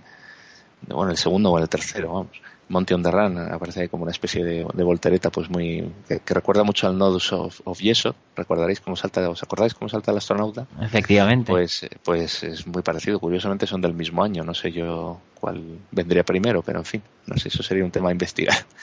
Pero pero bueno sí va, va evolucionando un poco el personaje. El primer juego es más tranquilo el segundo el, el Monty on the Run es, es a mí me resulta bastante más complicado y tiene bueno cosas que ahora comentaremos no pues muy curiosas como el uso de un jetpack en un homenaje Ultimate o, una carrerita con el C5 de Sinclair o sea que, que, que bueno eh, digamos yo creo que ese, ese juego precisamente el Mountain de Rank quedó como el más digamos el más brillante probablemente de la saga no pues si os parece bien, vamos eh, con el repaso de los juegos y, y, empezaríamos con el Montimole que decía yo de niño, ¿no? El Wanted Montimole.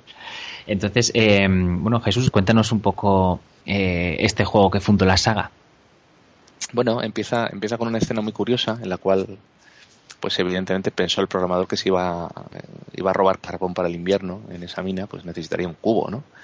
Entonces, justo al principio del, del juego, pues lo que tiene que hacer eh, Monty es dirigirse a la, a la, casa del minero, robarle su cubo y meterse dentro de, de, la mina para iniciar su brillante carrera, bueno, o desafortunada carrera criminal. Y curiosamente, si tú te metes en la, en la mina sin, sin el cubo, no se ven los trozos de carbón que tienes que recoger, lo cual también, bueno, pues igual es es lógico, ¿no? Y hubo muchos de nosotros que se metió en la mina, empezamos a, ver qué tenías que hacer y tal, y no habíamos caído en que teníamos que coger lo primero de todo, el cubo aquel, ¿no? Y bueno, pues es un, es un juego de que desde luego es muy deudor de, de, de Manning Miner, es un juego de plataformas muy, muy correcto, muy, muy simpático, técnicamente muy, muy pulido, con personajes muy surrealistas. Eh, en la cual pues tenemos que ir recogiendo unos trocitos de carbón pues que brillan, tienen un efecto así como de brillo de diferentes colores y hay que ir recogiéndolos todos, ¿no? Y bueno, tiene, tiene poco más, o sea que es, que es un esquema bastante eh, bastante clásico en ese sentido. Hay algunos objetos que tienen algunos efectos un poco casi desconocidos, ¿no? Que puedes ir recogiendo. Y, y bueno, puedes bajar por, por cuerdas, subir, en fin, tienes que tener cuidado de no caerte de excesiva altura porque si no mueres. Y bueno, hay pantallitas que te exigen el calcular muy bien por dónde te estás metiendo porque si no, pues es fácil caer desde una altura excesiva y, morir, ¿no? Tienes, tiene un, hay cosas que también se criticaron en su momento. Por ejemplo, el tema de las apisonadoras. Las apisonadoras estas que aparecen tienen un, un ritmo que no es eh, totalmente aleatorio. Es decir, que no, uno no es capaz de predecir eh, con qué velocidad va a caer en ese momento, ¿no? O sea que es un poco intuitivo, ¿no? Cuando tú ves que a lo mejor ha caído muy deprisa muchas veces, pues entonces aprovechas para pasar suponiendo que, en esa ocasión se va a ralentizar un poquito más, pero eh, en fin, no, no es una decisión así jugable muy, muy, muy brillante, ¿no? Porque hay, son muy pocas vidas las que tienes y, y a veces pues te da la sensación de que te la estás jugando aleatoriamente, ¿no? Y, y cuando estás muy avanzado en el juego, pues es algo que tiene muy poquita gracia, ¿no? Pero, pero bueno, es un juego muy, como que da en la diana ya muy desde el principio con el personaje, con el ambiente, los gráficos, todo lo demás, todo el resto de juegos realmente son una evolución de este. ¿Le diste tú a este juego, Javi? Pues sí, realmente coincido con lo, todo lo que ha dicho Jesús, y muy bien dicho, porque es eso, vive de los, vive de los Manic Mini o Jetson Willy, es el mismo sabor y, tiene, es lo como dice, todos los elementos que luego eh, siguen en la saga. Bueno, en casi todos los juegos más mm, característicos de la saga, sobre todo, porque luego hay aquellos dos que luego comentaremos que se salen del, del, estilo, ¿no? Y quizá, quizá este siendo el primero, lo único un poco también feillo es el salto, que no es, no, no es tan depurado quizá como en otros, en sus continuaciones, pero todo lo demás es que se ha mantenido lo de, lo de las cuerdas cuando bajas por la cuerda es muy característico y, bueno por lo demás es eso. Em, me parece que como evolución de aquellos juegos plataformeros de eh, movimiento justo en eh, enemigos prefijados y todo eso eh, está bastante bien Vamos con, el siguiente juego que se llamó Monty is Innocent. Monty is Innocent. Y bueno, Jesús, cuéntanos un poquillo algo de este juego. Bueno, yo lo, jugué muy. Este lo jugué muy poquito, porque la verdad es que no me gustaba nada. Era muy distinto a, al Monty, tan distinto que además el personaje era, era otro. Era un detective que intenta salvar a. sacar de la cárcel a Monty y tal. Y bueno, además está hecho por otro por otro programador que se llama Chris Kerry, que no, no además sin el conocimiento de Peter Harrab y no, no intervino para nada. Y no le gustaba nada tampoco, no le hizo mucha gracia. Y bueno, es una especie de juegos, una especie de come cocos, así como medio isométrico, medio en tres dimensiones, por, por decir algo, ¿no? Y no sé, no, no, realmente es que se sale tanto de lo que es los juegos de Monty que te deja un poquito, un poquito frío. Es un juego bastante, sinceramente, bastante mediocre y bastante poco, poco atractivo, ¿no? Sí, para mí es un, gran desconocido. ¿Y para ti, Javi? Bueno, este a, nivel gráfico está, es como dice, bastante, no está mal, no está mal, pero aquí te queda la duda de eh, es eso a veces cuando se acaban una segunda parte las segundas partes de una saga a veces pueden confirmar la saga mejorarla o, o destrozarla porque a veces intentan hacer algo bastante sobre todo el, entonces, porque en la actualidad las cosas son muy continuistas, ¿no? Pero en aquel entonces sí que intentaban hacer algo distinto. Igual que en Sabreman salió fabuloso, porque tenías um, Sabrebull, Thunderbolt, Nailor, que fueron cada uno distinto y joyas. En este caso, te sacan en esta segunda parte que no tiene nada que ver en concepto de juego, pero bueno, la, la duda está, eh, ¿realmente lo hicieron porque querían cambiar ¿Era un juego que tenían con otro nombre y aprovecharon a Monty, el, nombre Monty? No lo sé, pero bueno, no deja de ser un juego bastante mediocrillo que no que no aporta demasiado y, menos mal que en la tercera parte que ahora comentaremos volvieron a y mejoraron la fórmula del primero. Efectivamente vuelve nuestro Monty de verdad y, y tenemos Monty on the run. Y Jesús, cuéntanos un poquillo algo acerca de este juego. Bueno, realmente como a Peter le gustaba mucho Manic Miner, lo que no quería, en lo que no quería, digamos, es caer en quizá un error que, tenía, que, se le podía atribuir a Jesse Willy, que era eh, más, más incluso al 2 que al 1, ¿no? que es, que es, que es mm, centrarse como en hacerlo más grande, simplemente sin, sin reflexionar en el modelo de juego. ¿no? Pero realmente es verdad que se parece casi más a, se va pareciendo más a Jesse Willy que a Manning Miner, ¿no? A medida que también avanza la saga, ¿no? Con lo cual, bueno, yo supongo que, es, que es, una evolución natural, ¿no? A, que todo, digamos, sea más, no sé, es un juego que también es más rápido, es más complicado, es más, es, es más extenso, tiene más pantallas y es más complejo, tiene una, algo, no sé, que a mí, a mí particularmente no me gusta demasiado, que es que al principio del juego tienes que elegir tu equipo de fuga. Y entre 20, ¿cuántos eran? 20 objetos, una cosa así, tienes que elegir 5, ¿no? O 30, ¿no? Es que no me acuerdo cuántos objetos eran los que aparecen en el menú al principio, pero tienes que elegir 5. Y tienes que elegir los 5 buenos eh, para poder realmente finalizar la fuga con éxito, ¿no? Y lógicamente, pues tú no sabes cuáles son esos 5 y te puede suceder que cuando empieces a jugar con los 5 equipos, pues te quedes estancado en algún momento. Hay algún objeto que no puedes usar pues si no tienes el jetpack, pues no puedes usar el jetpack y no puedes, no puedes avanzar en determinado momento del juego. Eh, claro, esto, bueno, pues no tiene mucha gracia, ¿no? porque con lo difícil que es el juego, si consigues llegar a cierto punto y ves que no que no tienes el, objeto adecuado, pues, pues no, no, no, es que te invite mucho a seguir probando objetos, a ver si aciertas y vuelves a llegar a aquella pantalla que te había costado Dios ayuda a llegar, ¿no? Eh, entonces es una decisión un poco rara, pero, pero bueno, el caso es que para eso están las guías, que te dicen cuáles son los cinco que tienes que coger, los cinco buenos, y en ese sentido tampoco es que valiera para mucho esa primera parte ¿no? de, del juego. ¿no? Tiene, ¿qué, podemos contar? Pues que tiene bueno, más cosas imaginativas que se van añadiendo, pues teletransportadores, porque Peter Harrab es muy tricky, y entonces, bueno, pues mete teletransportadores que te llevan de un lado a otro. Tiene un mapeo bastante bonito, que se aprecia más si lo ves en una revista impreso, porque, mm, porque tiene zonas, por ejemplo, como eh, árboles que vas por dentro, ¿no? Tiene barcos eh, al final del juego, en la última parte, pues el barco donde huyes.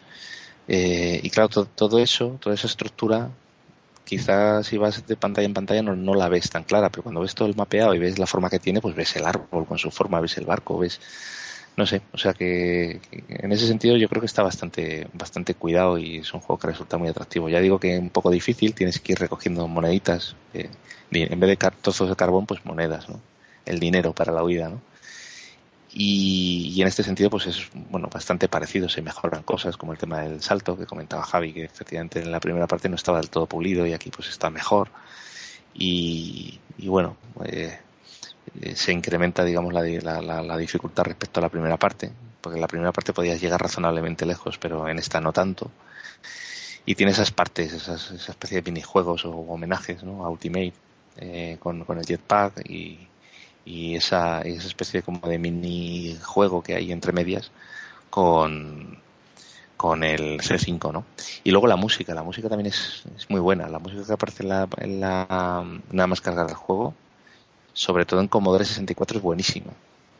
Si podéis escucharla es de Rob Hubbard en Commodore 64 escucharla porque aunque sea la competencia, pero pero merece la pena porque es eh, chulísima. Sí, respecto a lo del salto, por cierto, mm, efectivamente pasaba como en Nodes of Yesod y yo creo que a mí me encantaba, no sé por qué. Y parece ser que, bueno, tenían, la, tenían razón cuando decidieron hacer esa floritura técnica que, con la tontería del salto, pues ya se te quedaba el juego como más, te prestabas más atención a ese juego, ¿no? Y respecto, respecto a la dificultad también, eh, eso es algo que yo siempre he pensado, ¿no? Que es el, que es una opción equivocada. Eh, de acuerdo que estábamos en una época donde, donde un juego te costaba un dineral y tenías que tener que, tenías mucho tiempo y por lo tanto tenía que ser un reto importante, ¿no? Para que tú pudieras estar muchas horas. Si te lo acababas en media hora no tenía ninguna gracia porque te quedaban otras 58 horas mm, muertas, ¿no? Pero yo creo que el reto tenía que estar dentro del juego, no con cosas como lo del inventario, ¿no? El equipo que tú cogías. yo creo que eso es un error porque eso es una jugarreta más que otra cosa, ¿no? Llegar a ese punto de, es que no, no tiene nada que ver con tu pericia, ¿no? Sino con una cosa que, bueno, pues eh, tienes que elegir unos elementos de un equipo, de un minero, pues tampoco es que tengan mucha gracia, ¿no? Pero bueno, eh, el juego efectivamente era muy bueno técnicamente. Eh, Javi, me gustaría que, me contaras un poquito, porque seguro que a este sí le diste bien, ¿no? bueno, a mí me, impresionó lo, del C5. Teniendo en cuenta que yo también me subí en uno, pobre Monty, no, pobrecillo lo que tuvo que sufrir. Pero bueno, sí, es lo que comentáis, un juego que pule todo lo, que había de pulir del 1, la dificultad la incrementa bastante. Y en lo que ha dicho del Jesús de lo del Jesse Willy, es que incluso en el tema de cuando vas pasando pantalla a pantalla, te va poniendo cada pantalla con un nombre, como era el Jesse Willy. O sea, sí que mm. es, más evidente todavía todo. O sea, pero bueno, es. Y había algún enemigo, algún enemigo incluso aparecía por ahí un cura también en la mina, ¿eh? Quiero recordar, una especie de. Que, recordáis también que hay una parte de Jesse Willy donde aparece aparece una, capilla con. Bueno, en fin. ¿Homenaje? Puede ser. Bueno, pues eh, vamos con, con, el siguiente juego que fue la, el Auf Wiedersehen de eh, Monty. Entonces, mm, Jesús, cuéntanos algo de este juego. Bueno, a mí me, me parece que ahí empezamos a entrar ya un poco en el declive del, del personaje porque es un juego que está muy bien, pero bueno, que también tiene cosas jugables y que yo creo que empeoran. O sea, quisieron innovar y poner cosas graciosas, pero en fin, lo del tema del vino, por ejemplo, que, cada dos por tres te encontrabas con una botella de vino que no podías sortear de ninguna forma, pasabas por encima y entonces se suponía que tu personaje se emborrachaba y se te invertían los controles y se hacía injugable, pero claro, eso cuando pasa continuamente, pues es un suplicio, ¿no? Y tenía cosas también como unos saltos ahí en una especie de más elásticas y bueno, cosas jugables que al final lo que hacían más que nada es molestar, ¿no? Y, bueno, el juego en sí pues se acaba convirtiendo en un, en un paseo por pues como por diferentes localizaciones, países que te recordaban, bueno, que reflejaban o representaban diferentes países, ¿no? En esa huida de Monty. Y bueno, pues gráficamente resultaba atractivo, pero que no dejaba de ser más de lo mismo y, y ya digo que las innovaciones no fueron especialmente especialmente brillantes bueno, no fue, digamos, un broche de oro, por decirlo de alguna forma, pero, pero bueno, estaba, era un juego que estaba bien. Y muchos de vosotros mm, tendréis o recordaréis la música de, este juego. Entonces vamos a, a, escucharla ahora de fondo para dar paso a Javi, porque bueno, a más de uno se le conectarán esas neuronas que llevaban años desconectadas, ¿no? porque bueno, fue, era una canción muy machacona, pero muy buena y, y ya la estáis escuchando. Y bueno, Javi, eh, cuéntanos tus impresiones de este juego. Bueno, cosa rara, pero difiere un poco con Jesús. Para mí este es el mejor. A mí me gusta más que los demás. sé, que esta es un juego más loco, la dificultad es lo que él dice. Hay momentos que te pones boca abajo, te, te cuelgas en sitio, vas boca abajo, es un poco más desquiciante. Sí, a nivel de, dificultad es verdad que es bastante más chungo. es que la música es tan excelente, tan buena, tan memorable, para mí una de las mejores de, ya de, en Spectrum. A mí me encanta esta música, siempre se me ha metido en la cabeza. Yo creo que le he puesto hasta la letra y sin tenerla. Y bueno, detalles que tenía también muy interesantes, también sonoros. Eh, tenía voces, tenía o sea, eh, ahí por en medio, vale, entorpeció en un segundo, el mínimo, pero cuando salía alguna voz se interrumpía, bueno, cosas de, ya sabéis, de estos temas técnicos. Y una cosa muy graciosa, a la vez que penosa, eh, si tú le dabas a la J, podías poner los himnos, porque cuando tú viajabas de un país a otro, que por cierto, cambiaba la visión y salías en un avión, que podías atacar a otros aviones, bueno, una cosa un poco curiosa, eh, Luego cuando llegabas a otro país, pues bueno, llegas a Francia, sale el himno de Francia, breve. Pero cuando pasas por España, se oye lo de que viva España. La de... Y yo, por Dios. O sea, el himno de España para ellos era lo de esto de que viva España. Y yo, hostia. Estos ingleses a veces, bien la marinera. del fútbol, claro, ya, ya se cantaba en el fútbol esa canción. Es que es fuerte, ¿eh? En vez de poner, aunque sea mínimamente el himno de España, van. A los demás países lo respetan, pero a España nada. Y los, los objetos de cada país, ¿no? El, sí. español, que pues el, pues el balón de fútbol. Sí, sí, la Mona Lisa estaba por ahí, me parece también. No sé, ya te digo, a lo mejor demasiado influenciado por la música, eh, para mí es el mejor, pero pero bueno, mm, yo qué sé, a mí me parece un juego muy, memorable. Lo que sí, sí tenía que era más desenfadado, eso sí es verdad. Mm. Eh, pero ya te digo, a mí jugablemente no, no me gustaba, no me gustaba tanto. Lo de la música, pues bueno, pues y, vuelvo a recomendar otra vez escuchar la música de, este juego en, también en Commodore 64 porque es del mismo autor que el Monty on the Run mm. y es que es, es, buenísima efectivamente o sea son sonoramente y bueno hay un montón de cosas por la red también de versiones de que ha hecho la gente de, esas músicas ¿no? y, es un tema larguito o sea tú te lo puedes poner son varios minutos y larguito bien compuesto da gusto escucharlo yo la verdad es que lo recomiendo como tú has dicho. El, siguiente juego que tenemos es un juego que, no, no, estaba a la venta, salió como regalo de una revista y estoy hablando del Moley Christmas. Y bueno, em, Jesús, háblanos de, de, este, de esta rareza. Bueno, este es un jueguecito que se, que se hizo para la revista George Sinclair. Em, y bueno, pues era un juego, un juego exclusivo en el cual eh, bueno, estaba ambientado en la, en la propia empresa, en una bueno, pues salen, por ejemplo, en las, oficinas, sale la, duplicadora de cintas y bueno, pues Monty tiene que encargarse de ir pasando diferentes pantallas, son muy poquitas, son seis o siete pantallas, en las cuales tiene que llevar pues todos los duplicados de la cinta a la, a la revista, ¿no? Y, bueno, pues tiene desde partes que son más plataformas y que son, pues por ejemplo, pues de activar la planta duplicadora, recoger la cinta, llevarla a otra pantalla, colocarla no sé dónde y tal, hasta como partes de minijuegos, porque por ejemplo el final, pues la última pantalla es, es un juego muy cortito, ¿eh? es un juego que te puedes terminar en 10 minutitos, te lo, te lo puedes acabar. Y, y, es como el, es muy parecido a Frogger, ¿no? En el cual tienes que llevar desde una furgoneta hasta, hasta la puerta de la, eh, de la redacción, pues tienes que ir llevando las, las cintas, ir y venir sin que te atropellen los, los coches, ¿no? Bueno, queda como una curiosidad pero que, pero que la verdad es que es muy agradable y, es, ahí, por ejemplo, sí que ves el, el espíritu de Monty, ¿no? Javi, ¿algo que comentar? Sí, varias cosas curiosas. La primera, eh, de nuevo, este juego ya lo tengo que tratar bien porque la música es la misma de la Feeders en Monty. La cogieron y la pegaron. O sea, es la misma. lo pones en 128 y sale igual. Vale.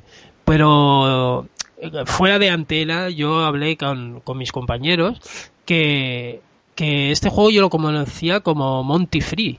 Y, me extrañó esto de mole y yo qué sé, Christmas, ¿qué dice? ¿Qué dice? Pues resulta que si pones a cargar el juego, te sale Monty Free. Y te pone eh, Free Monty Game. ¿Vale? De ahí viene lo de lo del Monty Free, era un juego, porque era un juego gratis. Lo he descubierto cargándolo el juego y viendo que era así. O sea, cosa curiosa. Por lo demás es lo que dice Jesús, es pues un, juego de regalo que, más se puede pedir, ¿no? Y si encima tiene esa gran melodía, que soy pesado, eh, pues qué más, ¿no? Pues unos años, unos cuantos años después ya tenemos el Imposamol, que es la caricatura de, la caricatura. Y bueno, Jesús, cuéntanos algo de este juego. Bueno, yo debo decir que lo jugué poco, eh, con lo que no puedo profundizar demasiado en él Mm, a mí lo que me parece es que es un, bueno, es una especie de, bueno, ahora que están tan de, tan de moda estos, los, remakes, ¿no? O los reboots de, de, películas antiguas, ¿no? Pues esto es un poco lo mismo, pero con un personaje de videojuego, ¿no? Es como una especie de reboot donde rediseñan el, el protagonista, le, le ponen, sí, lo que dices tú, es como volver a hacer una caricatura sobre algo que ya era una caricatura, ¿no? Y lo que ocurre al final es que no parece un juego de Monty, o sea, eh, es un juego que a mí me parece que no está mal, o sea, que está bien, que tiene unos gráficos bastante atractivos, pero cuando te pones a jugarlo, que tiene además una ambientación así como bastante aborigen y, mucho mucha mucha vegetación y mucho muchas lianas y muchas cosas, pues eh, parece es que parece otro juego, no parece un juego de Monty, parece un juego de otro tipo.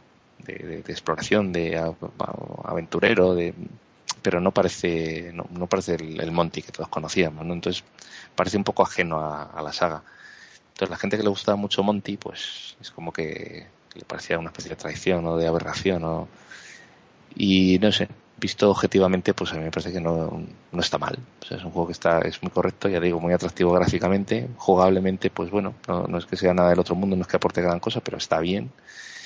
Y no sé qué más contaros, la verdad es que no, no puedo profundizar mucho más. Javi, ¿qué puedes contarnos? Bueno, coincido, es un juego correcto, pero tiene el problema de llamarse Monty y, no parecerse en nada a los Monty. Está hecho por Cory Design, la gente de Rick Dangerous, por ejemplo. De hecho, este juego me, recuerda un poco al Rick Dangerous también, en cierta manera, aunque Rick Dangerous le, lo pisotea en muchos sentidos. Pero es que este juego es eso, un juego así que, que encima el scroll no era muy bueno, no era muy suave, pero eh, llegas al final de pantalla y pega un poco de salto, tampoco ayuda y se queda en un juego que sí, que parece que intenta meter a Monty en un nuevo camino, pero que no, no llega a ninguno. Y de hecho fue el final y un triste final. Yo para mí sí que este es el triste final realmente de, la saga. Hombre, si hubiera tenido la música de la Monty, no, no, fuera de bromas. Es que es, ni con eso. es un, tiene, tiene este tipo de scroll así como tan no sé, que a mí particularmente me, o sea, me recuerda, por ejemplo, a algún juego de Astra, no sé, que es, es como muy, muy extraño, muy brusco. sí, como el Ghost and, Goblins de, de, Amstrad CPC, sí. eso es, por ejemplo, para que la gente se haga una idea. Y, y, luego, pues que es un, es un montillo, que sé, un poco beligerante, ¿no? Que va por ahí arreando bombazos. Porros. Y... Va, con capa, me parece recordar, en plan superhéroe. Sí, que va con, con, una capa, sí, sí, en plan, bueno, no sé, en plan ahí belicoso, ¿no? Y bueno, incluso, incluso pues tiene armas, tiene un bazooka, en fin, no sé, es un poco violento del Monty este. Y, luego lo que tiene, lo que, a mí lo que me parecía también es que había un poco de operación comercial, porque, eh, claro, tú cuando pretendes mm, hacer un reboot del personaje y volver como a relanzarlo, ¿no? y esta ya era una época en la cual había ordenadores de 16 bits, salieron muchas, muchas versiones del juego. Pero claro, es que el juego, pues ya digo que no era nada del otro mundo, ¿no? O sea, estaba, tenía cosas que no estaban mal, era, era bastante, en, algunos momentos era bastante colorista, ¿no? Pero es que tampoco era muy imaginativo. Por ejemplo, una cosa que tenían los Montis que eh, eran, eran muy, bueno, como os comentado, eran muy locos y muy, y, muy de, meter muchas cosas, las cosas que se le ocurrían al programador, ¿no? O sea, por eso aparecían desde teletransportadores hasta apisonadoras, hasta enemigos, yo que sé, aparecían velas, aparecían fantasmas, aparecían mm, personajes muy narizones que no se sabe muy bien lo que son, aparecían todo tipo de parafernalia pues muy imaginativa y aquí realmente es que este juego de imaginación tiene bastante poco, ¿no? Se aparecen nijas, sumos, yo qué sé, o sea, hay un batiburrillo ahí de cosas eh, pues que no se entiende muy bien. Y luego que es que no era muy divertido y era así, ¿no? Pero bueno, que es un juego que está, está bien, o sea, no, tampoco era particularmente malo, ¿no? Sí, ahora que hemos acabado el repaso a los videojuegos de, Monty eh, y mirando un poco con perspectiva, pues bueno, al final eh, nos encontramos con un personaje más o menos carismático, que por, por eso que has contado Jesús fue muy famoso en Inglaterra y que fue de principio a fin, abarcó toda la época del Spectrum comercial y bueno, pues eso lo pueden decir muy poquitos ¿no? en, lo que es Spectrum. Y bueno, em, hasta aquí el repaso de, esta saga. No sé si os quedáis con algo que comentar o, bueno, o ya pasamos a la siguiente sección.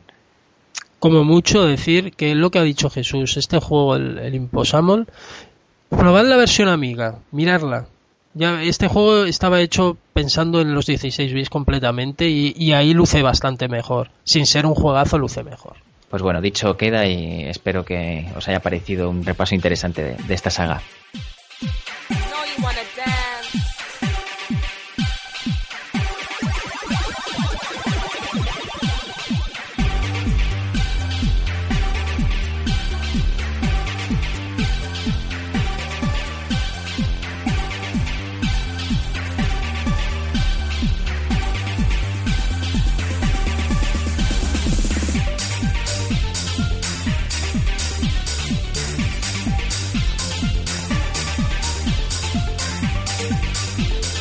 Pasamos a los correos de nuestros oyentes y bueno, en esta ocasión tenemos un, un mensaje no hablado, sino escrito de uno de nuestros lectores de Retro Gamer Sevilla. Y bueno, eh, nos lo han mandado por escrito, como digo, y nos lo va a leer Juanfra. Pues nada, que supongo que me habréis, me habréis elegido por el tema del acento. Venga, vamos allá y, y, vemos lo que nos ha contado nuestro compañero. Eh, hola amiga, aquí un retro gamer sevillano que por circunstancias de la vida anda revoloteando sin parar por el mundo. Os escribo para agradeceros los buenos ratos que me habéis proporcionado desde 2012 con este podcast y antes con la página. En primer lugar, me gustaría poner en valor la calidad de vuestro podcast. Eh, esto lo digo yo, gracias. en tiempos de crisis, encender la televisión o la radio es casi sinónimo de enfado. Por eso muchos nos refugiamos en nuestras ficciones, en los espacios donde nos sentimos cómodos y podemos relajarnos.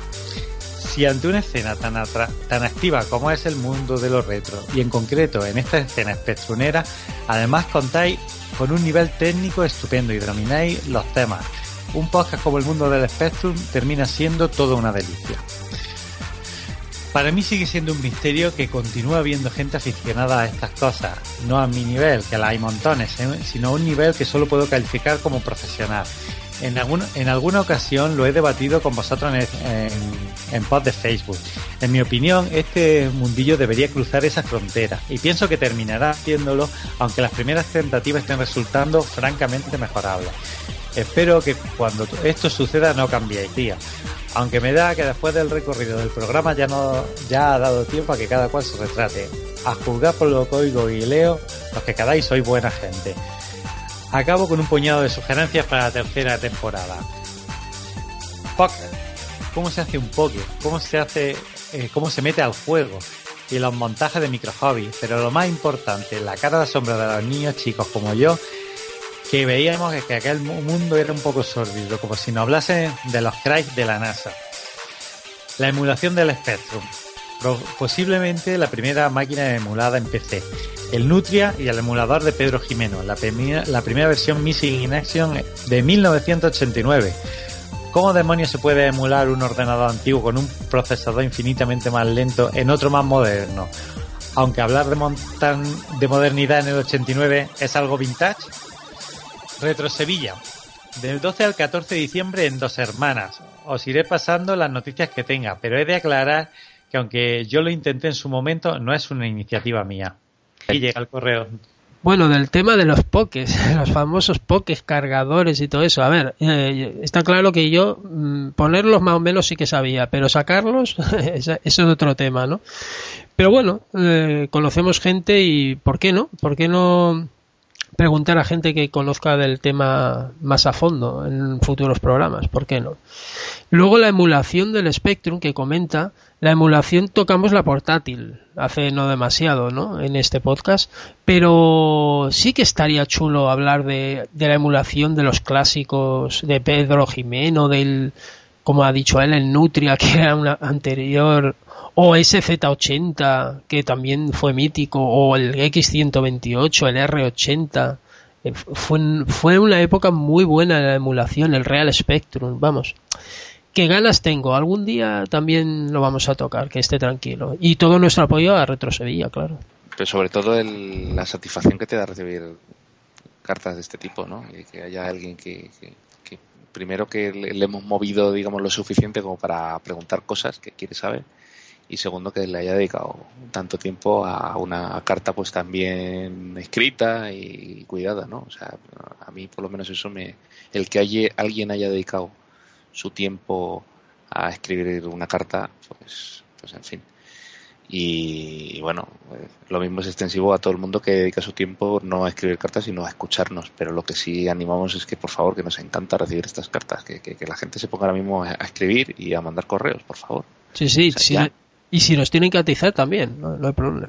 Claro, claro. Y si nos quieren mandar jamones, también se aceptan. Jamones también. también se puede. Eso es. Y yo no quiero amenazar, ¿eh? pero si hay que amenazar, se amenaza, ¿sabes? O sea que aquí tenemos mensajes. y bueno, lo dicho, lo de Retro Sevilla, que estaremos encantados de recibir noticias y, daremos información desde la web.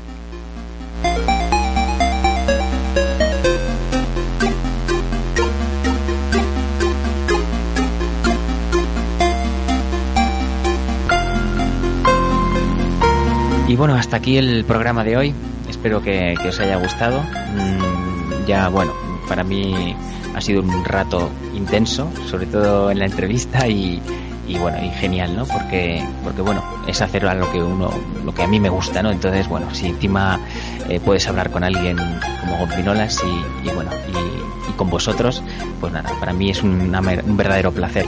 Así que nada solo toca despedirme de, vosotros compañeras y bueno Javi qué tal eh, ¿Te, ha gustado casi tanto como a mí pues sí la verdad es que bueno eh, es que tenemos Retro Madrid con todo lo que ha supuesto. Tenemos entrevista jugosísima, uff, no sé. Cada vez cuesta más hacer un programa que no que no me sorprenda, porque cada vez me sorprende con, estas cosas nuevas que sacamos. O sea que es una ilusión hacer este programa y quién hubiera pensado contactar con gente con la que estamos contactando